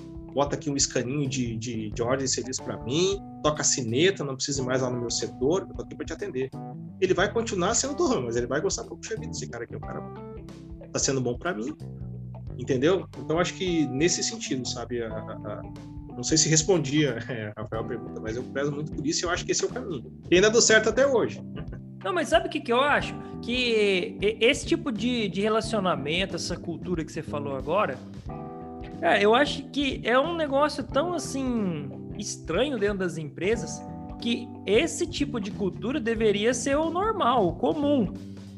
As, os é. setores, tipo, é, ter essa sinergia, falou assim, pô, eu produzo se a logística me ajudar. E a logística entender, falar assim, ó, o cara só vai produzir dependendo do que eu fizer para ela. Mas aí chega lá no dia a dia, parece um campo de batalha, meu. É, porque o cara é, é folgado, é, porque o cara pede material em cima da hora, não tem como separar. É, e quando coloca assim, para sentir a dor do cara, aí o cara volta pianinho, né? Assim, nossa, cara, volta Volta é verdade mesmo, o cara tem uma essa coisa importante, Uma coisa importante, Rafael, nesse, nesse interim, nessa, nessa linha de, de, de raciocínio, esse é um pouco cultural. A gente, eu, eu tenho uma sigla que esse eu vou patentear, tá? Vou patentear, mas eu falo assim, a gente tem que cuidar para não praticar o, não ser enado, não praticar o enado. Sabe o que é o enado, Rafael? Não. O enado é o especialista na área dos outros. É. é o especialista. É, a gente tem que tomar cuidado, porque a gente sempre tem ideia boa na área dos outros, às vezes não tem na nossa. É verdade. Ah, mas a área de recebimento daquele cara ali, ele não tem área de entrada, como é que eu vou entregar lá? Falar, amigo, o negócio é o seguinte, ó, se tu me der um cantinho aqui, eu vou largar pifadinho para ti as ordens do dia, e se tu dizer, eu levo um dia para consumir, eu só volto aqui um dia depois. Opa, mas para não ser especialista na área dos outros, você tem que ter uma, uma, uma questão assim, de responsabilização. De novo, estou falando isso. Né? Tenha respeito pela atividade sua e dos outros. Né? Quando a gente fala, por que, que quando a criança está crescendo, está começando a caminhar, e ela bate, a, dá uma topada com a cabeça na mesa. Aí o pai vai lá e fala, dá um tapa na mesa e fala, mesa feia. que mesa feia. É, quando a gente é adulto, a gente não pode dizer que a mesa é feita. Você rapaz, tem que prestar atenção pro Diano. Ah, mas aqui eu não vi. Eu não vi que tinha. Não teve aquele vocalista lá do Capital Inicial que caiu do palco, rapaz? Lembra disso? Uhum. Ele caiu do palco. O, o, o, é o Dinho, acho que é o nome dele, né? Ele caiu, é. ele caiu do palco. E por quê? Pô, foi depois daquilo, por que, que tem aquela faixa luminosa nos palcos agora? Aquela linha amarela larga lá de mais ou menos 20 centímetros no mínimo e uns é fluorescente? Porque é uma questão de segurança. E o cara que estava naquele show na frente dele era um técnico, era um, era um bombeiro que estava em viagem, pousando na cidade, comprou e foi no show. Ele deu entrevista, eu vi entrevista desse rapaz, e falou: o Jim caiu na minha frente. E ele falou: eu vi que ia dar um problema ali, porque não tinha questão de limitação do palco para ele. Quando a gente se preocupa com os outros, o que, que aconteceu? Foi feita uma norma agora para shows que tem que ter uma coisa que ilumine, que delimite a, a questão do palco para ninguém mais cair, porque o palco está acima de um metro e meio de altura. A gente não tem que usar o cinto, segura, o cinto trava-quedas quando está em cima do caminhão lá, quando passou de um metro e meio. É a mesma coisa no palco. Então, assim, ó, se alguém tivesse visto isso antes, isso não teria acontecido. Chega na área do cara e não bota toda a culpa na mesa, não bota toda a culpa no cara. Se responsabiliza, ó. Eu, como pessoa que tem que te entregar os teus itens de produção, não é que eu preciso do mais. Se jogar que tu precisa, se é desejo teu, ele não quer nem saber, ele tá preocupado com os problemas dele. Ó, eu vou te ajudar a ter uma área de recebimento boa aqui e tu só vai me ver uma vez por dia. Se tu quiser que venha três, me dá um terço dessa área aqui, mas eu deixo direitinho aqui, não vou atrasar. Vamos fechar junto, vamos testar? Deu, cara, joga junto. Se responsabilize e assuma a responsabilidade. E, Daniel, nessa sua vivência aí de 18 anos ou mais, né, na área da logística, qual foi a sua maior experiência? Eu estava pensando penso assim, na maior experiência que eu tive uh, operacionalmente, a gente tem muitos desafios e um deles foi fazer fazer a cubagem de 14 containers de exportação sem definição de algumas embalagens ou até sem conhecer as peças apenas com o projeto na mão, o projeto a peça esse aqui, 3D, as embalagens vão ser projetadas e tem que mandar o, toda a questão para o packing list, para ter a contratação dos containers. A gente sabe que isso tem que ser feito de forma antecipada. Eu fiz isso junto com um líder que trabalhava comigo. Eu olhei para ele, ele olhou para mim, e aí que tá, né? Podia ser mais assim, ó, não dá para fazer. não tinha não fazer. E era o primeiro, é o primeiro processo de exportação da empresa, a multinacional que era nova aqui no Brasil. Não dava para errar, né? E eu digo, fazia a cubagem de 14 containers. Nós definimos que seriam 14 containers, né, cara? E no final, num carregamento, às duas horas da manhã, já de um domingo, onde a gente revisou o descanso das pessoas, teve cara que foi pro culto e voltou a trabalhar. Teve cara que foi pro culto e voltou a trabalhar. A gente levou, ele foi para casa e a gente voltou lá para falar, vai ter que voltar que a gente precisa aqui e saber que desses 14 containers a gente usou 13 containers e quase 80% do último. Deu certo. Desafios operacionais assim são legais, a equipe cresce. Né? A equipe cresce. Acho que o maior desafio operacional mesmo, esse foi um exemplo, um desafio que teve, mas é, é de chegar para o setor e dizer assim: ó, a partir de hoje, aquele cara do setor de obras, de montagem, eu dou dois meses para ele nunca mais vir aqui cobrar a gente do jeito que ele está cobrando. porque a gente vai fazer as coisas certas. E nós somos especialistas em logística e não é. Ele está reclamando porque ele tem um motivo. Só que assim, vamos começar a cortar as asinhas do pessoal daquela. E outra, não vamos crucificar o cara. Se a gente tivesse lugar dele, a gente faria a mesma coisa. Porque a gente está devendo. Só que assim, gente, vou mostrar que a gente sabe. O desafio maior da logística é virar o jogo. Qualquer logística, eu acho que é virar o jogo. Né? E empresa mais estruturada, a gente vê os CDs novos aí, né? Puxa, Amazon, Mercado Livre, pô, todo mundo quer trabalhar lá. Cara, a pressão ali é super grande. Onde já tem tudo pronto, do bom, do melhor, é resultado, meu amigo, senão tchau. Na Amazon tem robô que demite, sabe? Eu acho que foi nos Estados Unidos, eles têm uma métrica de eficiência, Caramba. de separação de pedidos, até postei isso no LinkedIn, que a inteligência artificial consegue ver quando que o, o Daniel está fazendo corpo mole. E isso não é passado direto para o gestor dele, é passado para o RH. E o RH vai avaliar isso aí e vai cobrar o supervisor do cara. Ou o cara vai melhorar o conferente dele, ou esse conferente vai ser desligado. Simples assim. Então, eu digo que. A tecnologia está acabando até com os vagabundos. Sim, o, cara é demitido Nossa. pelo robô. Eu, eu, postei assim quando eu vi aquilo, eu fiquei impressionado. É, é na FedEx, cara. Eu não sei se ela vai ganhar na FedEx. Eu, eu, vou achar isso de novo, eu vou trazer à tona. Assim. E eu acho que um outro desafio que eu tive foi como professor da aula no MBA de logística, um MBA que talvez eu tinha intenção de fazer. Eu dei aula no MBA que eu não tinha. e foi um desafio muito grande eu dar aula de, de, de transporte e distribuição. E sabe fazer o a mais? O a mais ele é bom, o a mais ele é importante. Minha filha aqui está com atividade de educação física, tem que colocar os cones e correr em zigue-zague, para frente e para trás. E tem gente que acha isso firula. Tudo bem, acha firula, né? Porque a gente não tem cone de educação física em casa. A professora tem. Eu não vou comprar um cone para fazer uma atividade. O que, que a gente tem? Garrafa... a gente tem garrafa PET. Então a garrafa vai cair com o vento, vamos encher d'água. Né? Eu sei que a minha esposa às vezes faz ali as receitas dela. Tem corante aí? Tem. Enche a garrafa PET com água, um bota o corante vermelho, o outro bota o corante cor de rosa, que é uma menina, o outro verde. Cara, as garrafas ficaram coloridas. Vamos deixar esse negócio melhor. Sabe? Vamos dar um pouco que legal, tá colorido aqui. Se puder dar um colorido, dá. Eu acho que fazer o a mais é, ele, é, o desafio às vezes é fazer fazer o básico é importante, é fundamental. Fazer o a mais é difícil, a gente faz quando veste a camisa e quer fazer, faz bem feito. Que o hábito de fazer melhor cada vez mais. A cada dia fazer melhor. É isso aí. Daniel, cara, a gente tá chegando ao fim aí do, do nosso episódio e passou voando, cara. Passou voando que a gente. E você vê que a gente nem tá falando muito, né? Porque senão, o, quem tem que falar aqui é você. A gente fica só de, de camarote aqui, só, só aprendendo, só adquirindo conhecimento. Aí eu queria, ó, como a gente tem pouco tempo, se você conseguisse aí dois minutinhos responder a última pergunta. A logística é uma área diferencial por qual motivo, na sua opinião?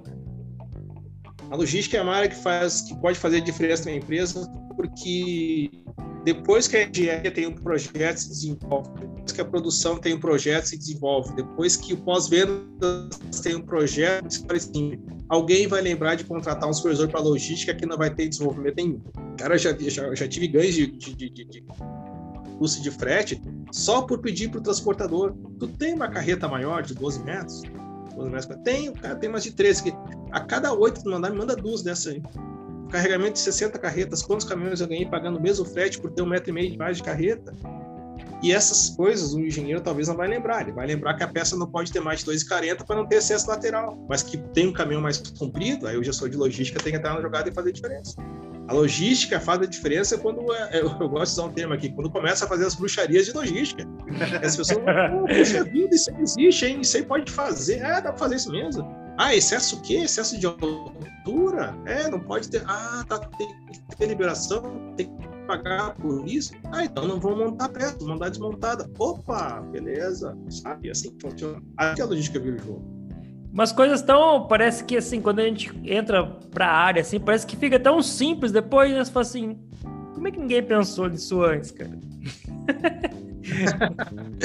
é, é que muitos, muitos empresários torcem o nariz se pagar uma. Tem que reconhecer financeiramente, é, financeiramente, em termos de salário profissional qualificado de logística, eu vou ter que pagar um cara para fazer isso. Depois é. ele vê, puxa vida, por que, que eu já não estou pagando há cinco anos atrás? É isso aí. É verdade. Então, a gente vê o e-commerce, né? O maior que a gente tem é o e-commerce, né? Você fala tanto de logística aí. Mas isso dá, dá mais um dois podcasts aí, com certeza. É. E a gente vai chamar aí, Daniel, a gente vai chamar porque sensacional. Conversar contigo assim é, é né? A hora. A gente está conversando aqui, a hora passa, tipo, ih, caramba, já, já bateu já o tempo da nossa nosso podcast. E eu acredito também que as pessoas que estão aqui ouvindo no carro, estão ouvindo na, na, aí pelo computador, no celular, também Então, Daniel, eu agradeço por ter aceitado esse nosso convite aí, é, participar aqui com a gente, contar um pouco da sua experiência, né, da sua vivência, e espero que a gente possa ter outras oportunidades aí também para poder é, conversar. E se você puder também aí fazer suas considerações, onde que as pessoas podem te encontrar, em qual, de qual formato, pode deixar aí à vontade aí o seu merchan. Eu, eu, eu, faço o convite assim, não, não, vou nem dizer, pô, acesse meu LinkedIn, entre no meu Instagram, me dá um like, eu não sou, eu não sou esse cara aí, eu não estou nesse nível de, de, de, interesse. Eu acho que o interesse, o que eu diria assim, ó, continuem é, dando Parece. créditos, continua, não, continua dando, dando, dando crédito para as pessoas que realmente precisam e trabalho para isso. Vamos lá, vamos valorizar um Rafael, né? Vamos valorizar mais um Diego, vamos disseminar, falar, olha, olha só esse cara que tem conteúdo. Eu digo que vocês são disseminadores de conteúdo. E para sorte ainda vocês são gente boa, né? Pessoas que entendem, são legais. E isso é legal, né? Eu acho que precisa esse lado B, sabe? Precisa ter um pouco mais de, de, de, de simplicidade sem deixar de ter seriedade. Então, assim, ó, eu digo, o convite que eu faço é colar mais, assim, em vocês e pessoas que possam agregar. Eu sou hoje um, talvez um mero convidado e muitas pessoas mais qualificadas virão também. Mas procure se conhecer também. Muda o comportamento que não está legal. Tá? Todo mundo é capaz de fazer qualquer coisa dentro das suas limitações, mas dá, seja chato. No bom sentido, chato consegue as coisas. Ô chefe, aqui, ó, separei, faltou esse item aqui, eu queria completar a caixa. Separa aí que tá bom, rapaz. Chega outro dia, pô, faltou esse item aqui, eu queria completar a caixa. Pô, separe de novo. Chefe, o que posso fazer para completar essa caixa? Tem como fazer o item alternativo? Tá, vem cá, vai ter um dia que vai dar certo. Chato produtivo. Não, eu não tenho muito mexer, não. Eu quero é, é como se dar um abraço em, nas pessoas, procurem dar esse abraço aí, fraterno mesmo que virtual, e dar crédito às pessoas que procuram agregar valor para a vida da gente, seja profissional ou pessoal, no lado na empresa. Sempre tem alguém que vai querer precisar disso, e todas as pessoas precisam, sabe? Todos precisam. Ninguém é resolvidão, não, cara. Ninguém é, é. resolvidão. É. Pô, legal, cara. Daniel, brigadão, cara. Assim, você viu que a gente até ficou quieto aqui, porque a gente queria só te ouvir mesmo, porque é muita experiência, muito bacana. A gente agradece aí, como o Diego falou, acho que a gente vai marcar uns outros aí, bate-papo aí, porque é muito, muito agregador. A gente agradece, a gente fica por aqui no episódio. Abraço, Diego, abraço, Daniel, pessoal, grande abraço. Até o próximo episódio. Sucesso a todos. Sucesso a todos, obrigado. Valeu, tchau, tchau.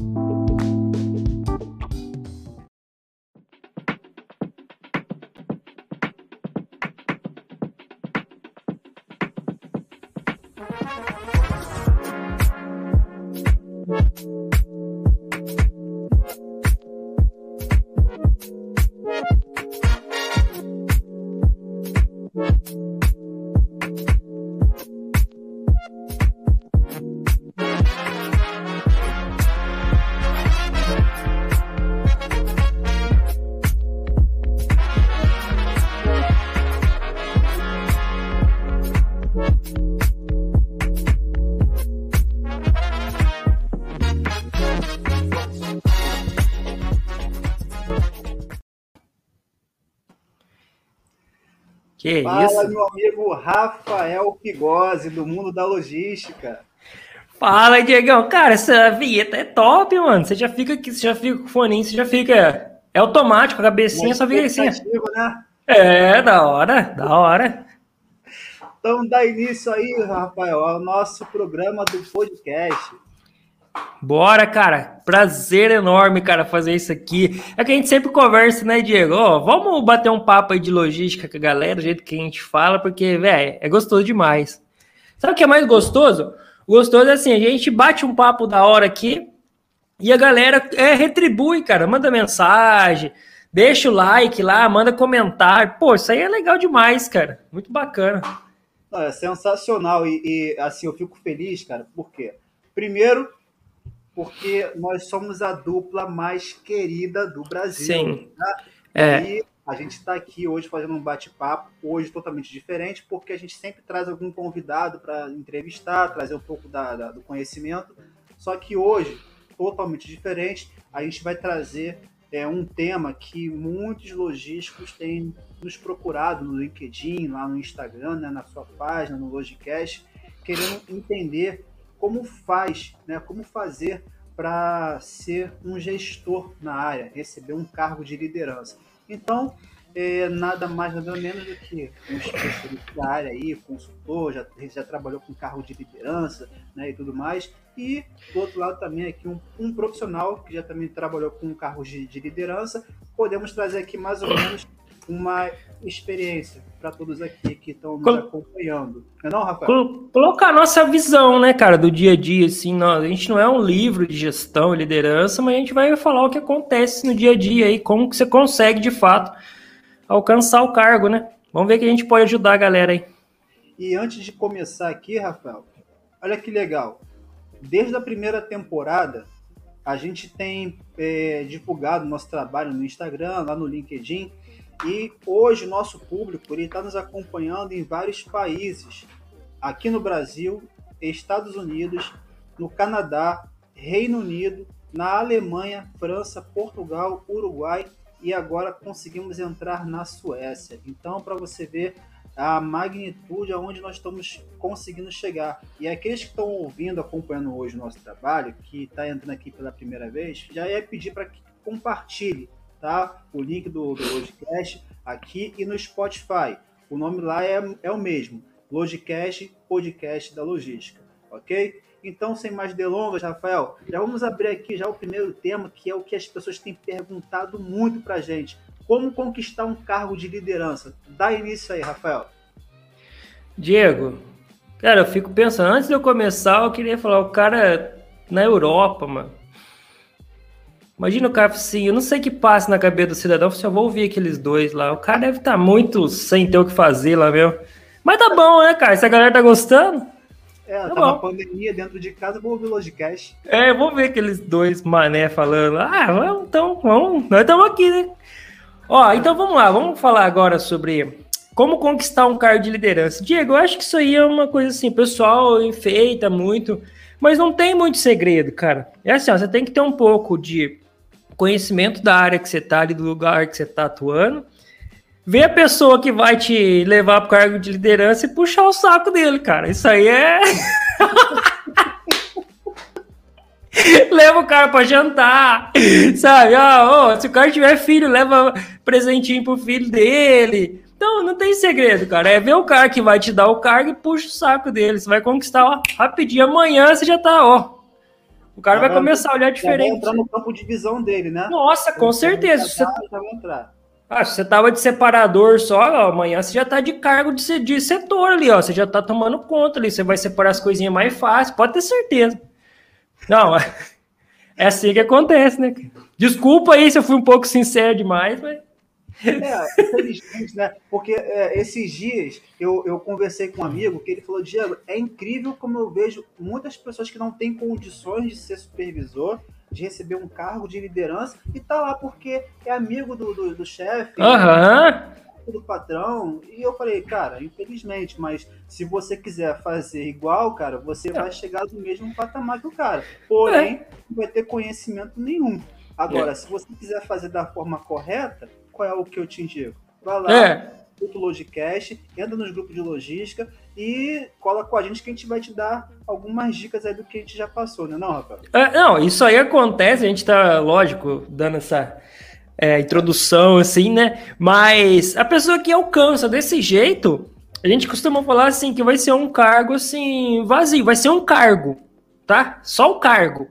O cara não vai ser um líder ali mesmo, porque tipo, imagina o pessoal que você tá liderando ali, sabendo que você não conquistou por, pelo mérito seu ali, porque você trabalhou, você entregou resultado, nada foi porque você levou o chefe na churrascaria e tal. Os caras vão tentar moral pra você lá dentro, cara. Entendeu? Aí que a gente consegue enxergar, que a gente fala, Diego, são os líderes informais dentro do setor. É aquele cara que não tem o cargo que a gente está falando, aquele cara que não conquistou, mas é um cara que resolve o problema, que a hora que a bucha estoura dentro ali da equipe, eles procuram aquele cara, falam, ó, procura o Zezinho ali, ó. Ah, mas ele é o pilhadeirista. Não, mas o cara, ele pode confiar no cara. Eu tava vendo um livro, esse dia nem tá perto aqui. Ele, tá, ele chama O Jogo Infinito, já vou deixar a dica já, tá? Do Simon Sinek. Cara, esse cara é fenomenal para falar de, de liderança. E ele fala sobre isso aí. O, os líderes que se destacam, eles não são os melhores em é, no, na parte técnica. Lógico, eles são bons, você também não vai entrar lá sem saber nada, que, ó, oh, seu cara é bonzinho pra caramba, mas não sabe porcaria nenhuma, não vai dar certo também. Mas eu falo assim, a equipe tem que confiar nesse pessoal. Você entendeu? Porque, assim, aí vai criar um ambiente ali é, de segurança, onde um pode contar com o outro. Ó, oh, deu errado para mim, ó, vamos todo mundo ajudar. Agora, tipo, se o cara desde o começo já começou puxando tapete, não faz nada, não entende nada do setor, é o que a gente tá falando. E chega, hein, cara? Chega muita pergunta lá, o pessoal. Oh, não sei como que o cara foi parar lá. Assim, cara, se você que trabalha com ele não sabe, imagina nós de fora, então, que você tá perguntando. Mas assim, a gente tem algumas coisas que a gente já viveu. E acontece muito isso aí. Não é verdade? Então os caras pegam e assim, às vezes cai de paraquedas lá, não sei. Sabe o que acontece também? É que os caras jogam o cargo igual é, sorteio do Silvio Santos, joga o cargo, quem pegar é dele, sabe? Aí o cara pega, aí pronto, entrou no cargo e não sai mais. Vai fazer com cargo, né? Não sabe, não sabe. Aí caiu, aí fala assim. Só... Quer só mandar. É, vou mandar, vou mandar todo mundo. Ah, é, tem, nossa, esses caras são muito ruins demais. Nossa, eu vou mandar, vou mandar. Aí, é. sabe o que é legal? Tipo assim, o cara vai assim, ó, fulano, faz isso aqui. Aí você fala assim, não, vou fazer, beleza, mas se der errado. Aí o cara trava, igual o computador, já, pam. Aí o cara assim, eu não sei. Não sei, cara, o que você faz? Se vira, dá seus pulos.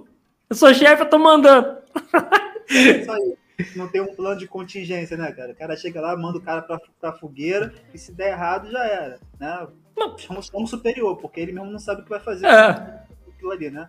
Exatamente. Então, assim, eu não sei, tem os caras que. E o duro é assim, tem umas empresas que valorizam esses caras, não sei, assim, tem uma cultura ainda ultrapassada, né? Fala assim, ah, o cara é mão de ferro, o cara tem. Mano, às vezes você não precisa. É só a equipe confiar ali em quem tá ali e já era. E a gente brincou, mas assim, se você quiser conseguir isso, seguir essa estratégia aí, vai na fé. Só que a gente não, não aconselha é, e não, não acredita que isso aí vai ser sustentável.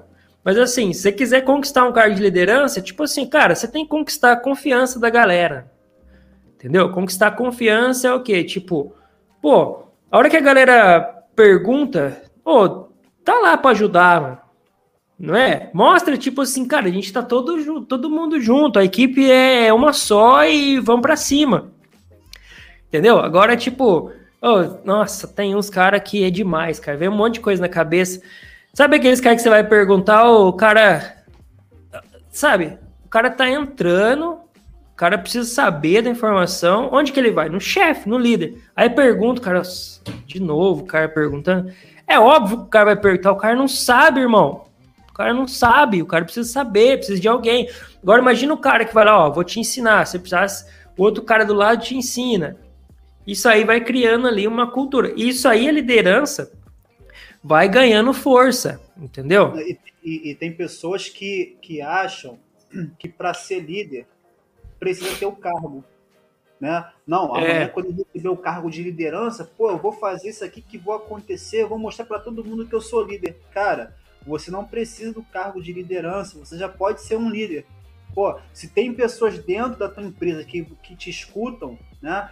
Forma aquela equipe ali, cara, vamos fazer isso aqui porque vai dar certo. Já estudei aqui o plano de ação, vamos fazer isso aqui que vai dar certo. Ou seja, você já vai começar a despertar visibilidade, tanto entre os seus colegas de trabalho, quanto também aqueles que estão acima de você. Pô, caraca, ninguém pediu para ele fazer aquilo ali, mas olha lá como é que todo mundo escuta o que ele fala. O que ele fala. Pô, ele chamou todo mundo para poder bater a caixa ali, para conferir o material, para fazer aquilo e aquilo outro, todo mundo foi. Então, ou seja, você, se você já é um líder, você não precisa do cargo. O cargo ele vem com a consequência, né? Mas tem gente que espera receber um cargo de não. liderança para poder mostrar isso. Não, Diego, eu, eu costumo. Uma, uma, uma vez surgiu essa pergunta, eu falei assim, ó. Olha como que é, é um negócio meio complexo, não sei nem se eu vou conseguir explicar, mas eu vou tentar. Assim. Às vezes o cara ele espera chegar ao cargo, é o que você falou. Ah, a hora que eu tiver no cargo de liderança, eu vou fazer isso, isso, isso, isso. Só que se ele tiver essa mentalidade, ele não vai conseguir o cargo de liderança. Você entendeu? Porque para você conseguir esse cargo de liderança, você tem que colocar em prática tudo isso que você está falando antes de atingir o, o patamar de líder. Porque a hora que você começar a aplicar isso aí, o cara vai falar assim, ó, o cara ele já tem o perfil de líder. Ou você acha que o cara vai te dar o perfil, vai te dar o cargo assim, ó, quando esse cara for líder, ele vai ser bom. Não, mano, você tem que ser bom primeiro para depois ser líder. É umas coisas que os caras assim, tem que mudar a chavinha, você entendeu? E eu acho muito legal isso, Rafael, porque hoje em dia ninguém quer mais ser mandado, né? Pelo que eu vi, ninguém quer mais ser mandado. Não, não, é. Todo mundo quer mandar, todo mundo Isso. quer ser líder. Maior que tá lá também, sabe o que foi. Uma coisa que as pessoas esquecem, que quanto maior a responsabilidade você recebe, mais cobrança também você vai ter. Uhum. Né? Então, tipo, ah, você hoje é líder, tá, você não é líder somente para ir ali e mandar fulano pegar a caixa de um setor A para o setor B, não você é responsável também pelas atitudes daquele Exatamente. Seu... Né? Então eu vejo que muitas pessoas querem ser líder, mas elas não querem as responsabilidades. Ela só quer só né, o ônus. Ah, hoje eu sou líder, vai lá. E uma coisa que eu fico muito preocupado, sabe o que é, Rafael? Que as pessoas elas se encantam muito e se enganam muito pelas coisas que elas veem nas redes sociais. O cara chegou lá, postou, hoje eu sou líder, não sei o que, pô. Aí amanhã ela abre o LinkedIn de novo, abre as redes sociais, ah, o cara é líder, não sei o que. Então ela acha que tudo assim foi fácil. Então ela fica agoniada querendo ser líder também, sabe? É, ó, ó, sabe o que acontece muito? É, vou dar um exemplo fácil da gente entender. O pessoal de transportador, tá? A gente tá falando de logística. Então o cara é um excelente motorista. Pô, o cara chega na hora, não atrasa, cuida do veículo e não sei o que, não sei o que. O cara assim, esse cara é bom, vai ser líder. Aí põe o cara no cargo de liderança. Aí o cara não vai para frente. Aí assim, nossa, mas o cara era muito bom. Tá? Aí tem que tomar um cuidado. O cara era muito bom na operação, operacional. Quando você vai para um cargo de liderança, você não vai fazer o que você fazia quando era motorista. Você vai ter que fazer com que as pessoas que você lidera entreguem um serviço legal. E tem uma diferença muito grande entre você fazer e despertar a vontade de fazer nas pessoas. Você entendeu? Então as pessoas acabam confundindo isso aí. Só quando eu chegar lá, ó, eu sou motorista, eu deito e rolo. Eu como o chão aí da estrada. Aí chega lá, aí vem. Ó, o que acontece muito quando os caras vão assim, não, você chefe, igual você falou, né? Não, você chefe. Aí pronto, primeira reunião, dois cabocão, levanta a mão lá. Assim, ó, é, um fala, ó, meu aumento tá atrasado, e o outro fala assim, ó, eu preciso de dois funcionários para me ajudar aqui. É duas situações assim, clássica. É pedir funcionário e pedir aumento. Que o cara que já tava assim, e agora? E agora eu não sei o que eu faço. Aí começa a suar a mão do caboclo, o cara começa a escorrer assim, uma cachoeira na cara do cara. Por quê? São situações que o cara vai ter que lidar, meu. Quando você tá de fora, é fácil. Ah, o que custa dar 100 conto de aumento, 200 conto? Tá. Eu também acho que não custa nada. A empresa não é minha, irmão. Quer ver você convencer o cara do RH e o gerente que você tem que dar 200 conto. Aí você vai assim, beleza, consegui. Aí vai despertar nos outros caras da equipe. Pô, ganhou 200 conto, vou lá pedir também. Não, ele fala assim, ó, eu tô te dando, eu tô te dando aqui o aumento, mas não comenta comigo. é, ah, não, não comenta. Primeira coisa que o cara vai, ah, não, tá tranquilão, tranquilão, não vou falar pra ninguém. Primeiro fim de semana já paga uma rodada no bar pra galera. Se dá onde saiu esse dinheiro aí? Ah, aí já tomou ah, uma. Promoção, ah, recebi com medo. Aí pronto, aí desandou o cardo. Aí já era, o cara perdeu a mão. É assim mesmo que funciona. Eu, eu, eu lembro, Rafael, que, pra gente poder já entrar aqui no outro ponto, que várias, várias empresas que eu trabalhei, é, eu lembro, tem uma frase antes de, de entrar no, no assunto, é, meu pai ele sempre falava para mim assim, antes de você receber a posição, antes de você chegar aonde você quer, já se comporte como se você já estivesse lá. E aquilo ali, na hora que ele falou isso para mim, ficou na minha cabeça, falei, cara, se comportar como se já estivesse lá. Porque na época eu estava montando a empresa e eu queria muito ser empresário. Só que as minhas atitudes não eram de empresário, era apenas de uma pessoa que trabalhava do outro lado. Então, ou seja, se eu, aí ele falou, olha, você quer ser empresário? O empresário tem as suas responsabilidades. Eu uhum. se comporto como um. Então ali já foi formando. É a mesma coisa, eu quero ser líder. Como que eu tenho que ser líder? Primeiro é despertar né, o desejo de fazer nas outras pessoas. Ter aquela postura, a pessoa olhar para você, pô, aquele cara ali é um cara de decisão, é um cara que toma frente dos serviços, é um cara que todo mundo respeita, é um cara que tem a voz ativa aqui que todo mundo sabe, é um cara que vai lá, mete a mão e faz, é um cara que a gestão, a diretoria escuta a opinião dele. Confia, então, né? Confia, tudo que ele fala, a diretoria vai lá, pum, aceita. Se não faz, mas pelo menos coloca em pauta para discussão. Então, ou seja, isso são, são coisas que um líder, antes mesmo de ele já ter a gestão, ele já é notado, ele já pode mostrar é, é, presença. E aí, automaticamente, como ele vai desempenhando um bom trabalho dele, ele vai conseguir isso. Né? Então, é, quando a pessoa recebe o carro de liderança, aí beleza, fez tudo isso, foi lá, pum, e conseguiu o carro de liderança. E depois, como é que ela faz gestão disso? Né? Porque a pessoa acha assim, não, fazer gestão é, é fácil. Né? Assim, né? agora. Como eu mando, isso? mando e xingo todo mundo e dá certo. Ah, vai nessa. Ó, né? Porque os caras pensam assim, né? Eu vou xingar todo mundo. Você o. Vou gritar, o... vou gritar. Vou gritar, vou gritar. É, eu mando, vocês obedecem, já era. Tem os caras que pensam que tá na. Chicote. Pá! Os caras que viajam. Oh. Mano, gestão, cara, o que, que eu penso como gestão? É, todo mundo fala resultado. Gestão igual resultado. Beleza, até aí legal. Mas como que a gente faz para conquistar o resultado? Né? Então a gente tem algumas coisas que a gente tem que ver. O quê? Primeiro que a gente está falando aqui, pessoas. Tá? Se você está no cargo de liderança, você conseguir os seus resultados, você vai ter que fazer a gestão das pessoas. Certo? Outro ponto. Você tem que saber onde você quer chegar, né, parceiro? Senão fica difícil também. Como é que você vai orientar os outros você não sabe nem onde você quer chegar? Né, aquela historinha lá do Mágico de Oz, lá do gatinho, que, que nossa, de cada 10 palestras motivacional, 11 fala dessa história. Então, acontece, e é verdade. Se você não sabe onde está indo, como é que você. Qualquer lugar serve, cara. Né? Então aí você já tem alguns pontos aí, tipo as pessoas, e você saber onde você quer chegar. E para você saber também onde você quer chegar, você tem que saber onde você está, o que você está fazendo, qual que é o seu ambiente, você entender o seu ambiente, entendeu? Então a gente tem três pontos aí que eu já citei, você saber onde está, saber onde você quer chegar, lógico, quais são os seus objetivos, e, e as pessoas, né? Eu posso citar um quarto aí também, bem rápido, que assim, se você acha que você está no cargo de liderança e não precisa aprender mais nada, eu acho que é totalmente o contrário.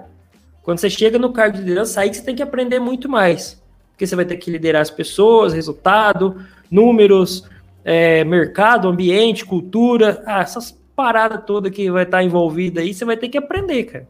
Então, eu acho que fazer gestão é mais ou menos por aí. É, você, você acaba gerindo, né?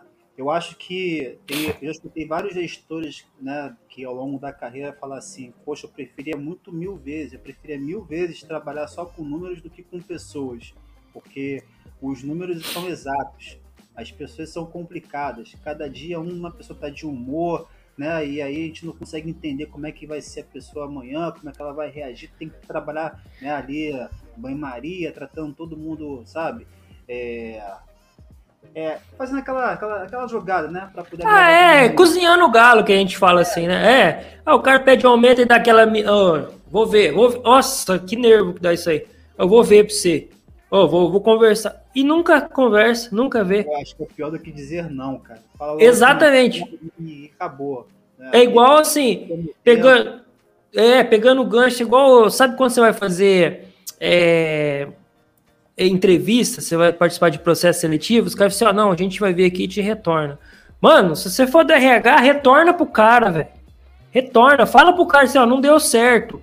É melhor do que você é, cultivar a cabeça do cara. Eu tô participando do processo seletivo. Aí daqui, passa cinco anos assim, ó, tô participando, cara. O cargo nem existe mais, o cara acha que tá participando ainda. O cara vai achar que tá ainda dando processo porque ninguém deu retorno, né? É, às, vezes eu, eu, às vezes eu coloco, divulgo né, o, o currículo né, para algumas, algumas vagas, e aí às vezes depois de três meses a empresa te dá o feedback, te responde, ó, oh, infelizmente você não pôde, não participou. Eu fico me perguntando, qual vaga, gente? Né? É. não! Ô, Diego, eu fico falando assim, mano, três meses pro cara me avaliar? Será que eu sou tão difícil assim, mano? Ô, louco, três meses? Misericórdia. O cara precisou três meses para me avaliar. Deve ser bem difícil mesmo. E aí a questão da, a questão da, da gestão, Rafael, tipo assim, na experiência que eu tenho, né? É, tem a questão das pessoas e tem a questão dos números. E em alguns momentos eu preciso das pessoas, ou a maioria dos momentos eu preciso das pessoas para que eu consiga atingir números. Por exemplo, eu tenho lá um quadro cheio de indicadores. Nesses indicadores, eu vou precisar atingir aquelas metas. Só que, para atingir determinados indicadores, determinadas, determinadas metas, eu preciso que essas pessoas aqui elas estejam motivadas, né? elas estejam bem. Elas entregam uhum. qual é o objetivo, qual é a meta da empresa. Que tem, tem gestores que às vezes não quer passar, tem, eu não preciso dar essas informações para o chão de fábrica. É errado. Porque se você é claro com o teu chão de fábrica e explica para ele que você precisa deles para atingir certos números, eles vão te ajudar. Agora, quando você trabalha sem explicar, lógico, você não está ficar falando questões de diretoria, mas se você consegue aos poucos, olha pessoal, caraca, nós precisamos atingir essa meta aqui porque isso aqui vai trazer retorno para a empresa, vai dar melhores condições para a gente, cara, a equipe vai agarrar, vai abraçar a causa e vai lutar contigo. No final do mês você consegue atingir os resultados. Mas assim, um gestor, além disso tudo, ele tem que olhar vários âmbitos. Então, fazer gestão não é tão fácil como as pessoas pensam, mas também não é um bicho de sete cabeças. Basta o gestor ter uma visão holística, né? Ela entender as coisas que acontecem dentro da empresa, fora da empresa, e também ela entender qual é o objetivo, qual é a meta da empresa, aonde que a empresa quer chegar. Porque às vezes a empresa também ela não sabe onde é ela quer chegar. Ah, faz gestão. Faz gestão de quê? Não sei o que vocês querem. É, o que, que você quer? Quer vender. Ué, vender? Todo mundo quer vender, cara. Quer então... Chegar, sabe? Então é complicado fazer gestão dessa forma. Né? E aí, Rafael, a pessoa aprendendo a fazer gestão, sabendo que ela atingiu um cargo de liderança, ela, ela a, através de alguns métodos, alguns meios, ela conseguiu é, e está aprendendo a fazer gestão. Só que existe também a, o outro lado da moeda. Foi dois casos que eu, que eu conversei com algumas pessoas que me procuraram, da seguinte forma: é, Diego, eu devo encarar uma outra proposta de emprego ou eu devo hum. batalhar por uma promoção interna? Só que a promoção interna não me dá muita visibilidade, porque é, hoje eu sou auxiliar de logística, mas se eu receber a promoção, eu vou ser um assistente. E na outra empresa, ela não é tão grande assim, mas eu vou ser um. Vou receber um cargo de liderança, eu vou poder gerir a equipe, vou poder mostrar meu trabalho melhor. O que, que eu faço? Olha, cara, eu na sua posição, entre ficar numa empresa grande, tá? E chegar num limite ali e eu poder entrar numa empresa menor. Porque quando é uma empresa grande, Rafael, me corrija se eu estiver errado. Quando é uma empresa grande, é muito fácil, talvez, né? É você é, mostrar serviço porque ela tem processo, ela tem ali já um procedimento já é, é, rodando, tem processo rodando, é, sabe exatamente como funcionam as coisas. Agora, quando você entra numa empresa familiar, uma empresa pequena, talvez você tenha que montar o processo, talvez você tenha que dar o treinamento, talvez você tenha que fazer as coisas girar, rodar. E aí, mas lá você vai receber o cargo de liderança. O que, que você faz? Eu falei, ó, na minha opinião, se fosse eu, eu aceitaria o cargo, tá? Maior, mesmo que fosse numa empresa menor, tá? Agora, o que, que você pode dizer para essas pessoas, Rafael? É, ó, isso aí, eu, cara, você tá correto. É muito, como é que eu vou dizer, pessoal. Em que sentido que eu falo que é pessoal? É o desafio, tá? Você entrar numa empresa, por exemplo, de é, menor, você vai ter que, lógico, é, alinhar os processos, fazer tudo isso aí. Mas será, vamos supor que você está numa empresa menor, até onde você pode chegar? Né? Ah, você vai ser ali o chefe do estoque. Tá, é até ali. Entendeu? Agora você vai numa empresa maior, ó, eu vou de é, assistente, depois eu vou para, é, sei lá, um outro cargo acima. Só que ali a gente tem que ver assim, as empresas pequenas, talvez o teto dela é muito mais baixo que as empresas grandes. Né? Às vezes você vai chegar ali, ah, você vai tomar conta do estoque, beleza. Só que é o cargo máximo que você vai chegar. Entendeu? A empresa grande, talvez você vai conseguir ter outras possibilidades. Só que também pode ser mais difícil, porque a empresa grande vai ter três vezes mais pessoas concorrendo ao mesmo cargo. Entendeu? Eu, eu assim, eu tinha uma visão assim, não, empresa pequena é muito fácil, né? Os caras, oh, tá perto do chefe ali e tal. Só que é o cara falou para mim também. Eu, eu achava desse jeito, o cara falou assim, ó, só que você tem que colocar aqui também que a, as pessoas que talvez você tenha conflito tenham um relacionamento melhor com o seu chefe também, eles podem te puxar o tapete, que a gente sabe que empresa também tem, não existe aquela empresa é, do mundo de fantasia, né? Então, assim, é tudo muito perto, é muita informação na cabeça do chefe, do dono ali. Empresa familiar, você falou um exemplo. Ah, tô numa empresa familiar, tá. Você vai lá, vai concorrer, tudo, aí vem um primo dele lá do, do sertão lá e vem e pega o cargo seu. Primo do cara, já era, que a gente falou de liderança. Fechou. Então eu falo assim, é muito pessoal você ter que analisar, tipo, cara, não, para mim tá bom ser só um é, gestor de estoque numa empresa média. Tá bom pra você? Você não quer mais desafio? Nada? Beleza, fica ali. Não, eu quero uma empresa grande, eu quero crescer tal. Cara, parte para outra. O que eu falo pro pessoal é assim, ó, só que toma cuidado, vejam todos os lados. Ah, eu vou para uma empresa grande, eu quero ser gerente. Tá, só que o que, que você tem que entregar para conquistar o cargo de, de, de, gerência? Tá? Às vezes o cara que está ali numa empresa média, ele, ele faz uma, um tecnólogo, uma faculdade, tá bom, é suficiente. Você vai para uma empresa grande, você tem que fazer um MBA, você tem que fazer um mestrado, é, estudar na NASA, morar três anos na Lua e falar árabe de trás para frente. Então aí você vai ter que ver se, se você está disposto a entregar isso aí. Por isso que eu falo pro pessoal, assim, ó, depende muito do que você quer pra carreira sua. E eu não acho errado, sabe, Diego? Assim, o pessoal fala assim, ah, mas ó, será que tá errado eu é, ficar num cargo... Hoje eu, eu trabalhava numa empresa média, cara, assim, não, o cara era soldador. Ah, eu quero ser soldador só que eu quero só o dinheirinho meu pra tomar uma fim de semana. Cara, não tem nada de errado nisso aí. É o que o cara acha que é sucesso para ele. É o que ele quer para a vida dele. Bacana, é isso, cara. Não tem nada de errado nisso. É, é isso que as pessoas têm que é, entender. Se você quer desafio, quer crescer, quer ganhar 10, 15, 20 mil por mês, recebo, glória. É, você vai ter que recebo. Pode vir que eu estou preparado, senhor. É, mano, você vai ter que entregar para receber isso aí, cara. Então você tem que colocar na balança aí e ver o que, que você quer para a carreira sua, né? Não, legal. É, cada um é, é o que você falou, é muito pessoal. Eu, na, na experiência que, que eu tive, eu recebi, eu fui, cara, eu vou, vou agarrar a oportunidade. Vou agarrar a oportunidade porque, é, mesmo sabendo que lá tinha um teto, dali eu não, não iria passar, mas eu consegui o cargo maior sabe? Eu consegui um cargo maior e desenvolvi um bom trabalho, é, onde eu recebi outras oportunidades, mas por questões de avaliação, né, de, de estrutura, eu falei, cara, não vou. Mas eu saí com um bom conhecimento porque ali eu consegui desenvolver vários outros trabalhos além da, da logística, tá? Então, realmente é questão pessoal.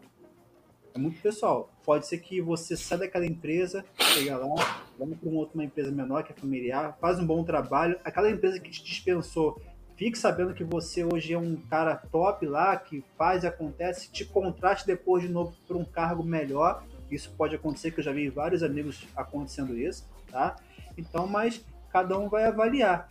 E, Rafael, para a gente finalizar, é, e bom lembrar, né, Rafael, para as pessoas que estão aqui acompanhando a gente, que a gente sempre vai trazer para todos aqui do canal da, da Logicast, tanto aqui como no Spotify, é, temas da atualidade, temas que as pessoas têm, têm muitas dúvidas, então a gente vai tentar trazer aqui de uma forma bem clara, sem esconder nada né? Por exemplo, quer crescer como líder, vai puxar o saco do patrão, do gestor lá. Que... Vai conseguir rapidinho.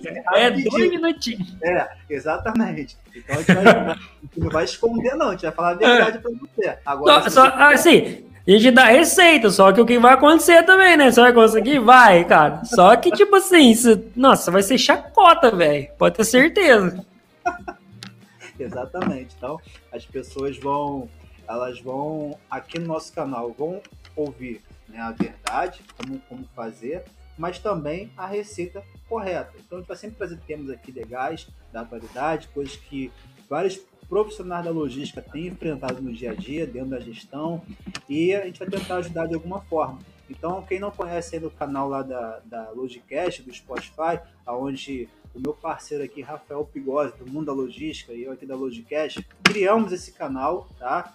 Você que vai assistir daqui para frente esse episódio, né? Saiba que hoje, a gente está gravando hoje e 3 do 6, estamos completando quatro meses de Logicast E queremos agradecer aí pelo público que tem nos prestigiado, tem comentado. Então, deixa aqui também nos comentários. Ah, ah eu sou gestor, eu sou líder. Eu, tenho, eu recebi uma promoção de há pouco tempo. Ah, me prometeram um cargo de liderança.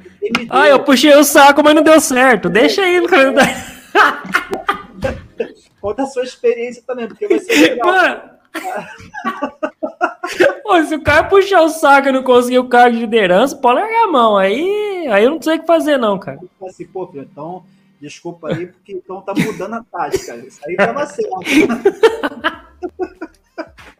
então, eu quero agradecer aqui até o amigo Rafael por ter participado com a gente de mais um podcast. E, Rafael, encerra aí e também fala um pouquinho dos nossos patrocinadores. Ó, oh, Diegão, não precisa agradecer não, cara. Tá junto no, no, no esquema aí vamos para cima. É o que você falou, a gente vai trazer de uma forma assim, bem mais leve do que acontece, mas a gente vai trazer as coisas boas também, ver como funciona tal. Porque é legal, né? Assim, porque às vezes a gente sempre traz, ah, não, faz isso, faz... Cara, a gente já sabe que no dia a dia não funciona assim, né? Mas, vamos lá. E eu queria também deixar pro pessoal, curte aí, comenta, deixa as perguntas, cara. Vai lá no comentário lá, é, manda lá no Instagram aí da Logicast, tá aí na telinha aí, ó. Entra lá, deixa a pergunta, fala, ó, fala sobre isso, fala sobre aquilo, tal, que a gente vai trazer aqui. Beleza? No YouTube pode deixar também nos comentários que a gente vai trazer as perguntas aí. E eu queria mandar um abração, agradecer aos nossos parceiros, que é a WH Treinamento que é a do William e do Herbert, são os parceirão aí, que eles sempre estão com a gente aí ajudando. Então, você quer ir treinamento, mentoria, desenvolver sua equipe, te desenvolver para você chegar a um cargo de liderança da forma correta, entre em contato com os caras, eles vão fazer o treinamento, vão fazer um mapeamento lá de tudo que você precisa lá e vão te ajudar, eu garanto. Beleza? E Diegão, vamos para cima, cara. Vamos para cima. Obrigado a todos aí e até a próxima. Valeu, pessoal. Até.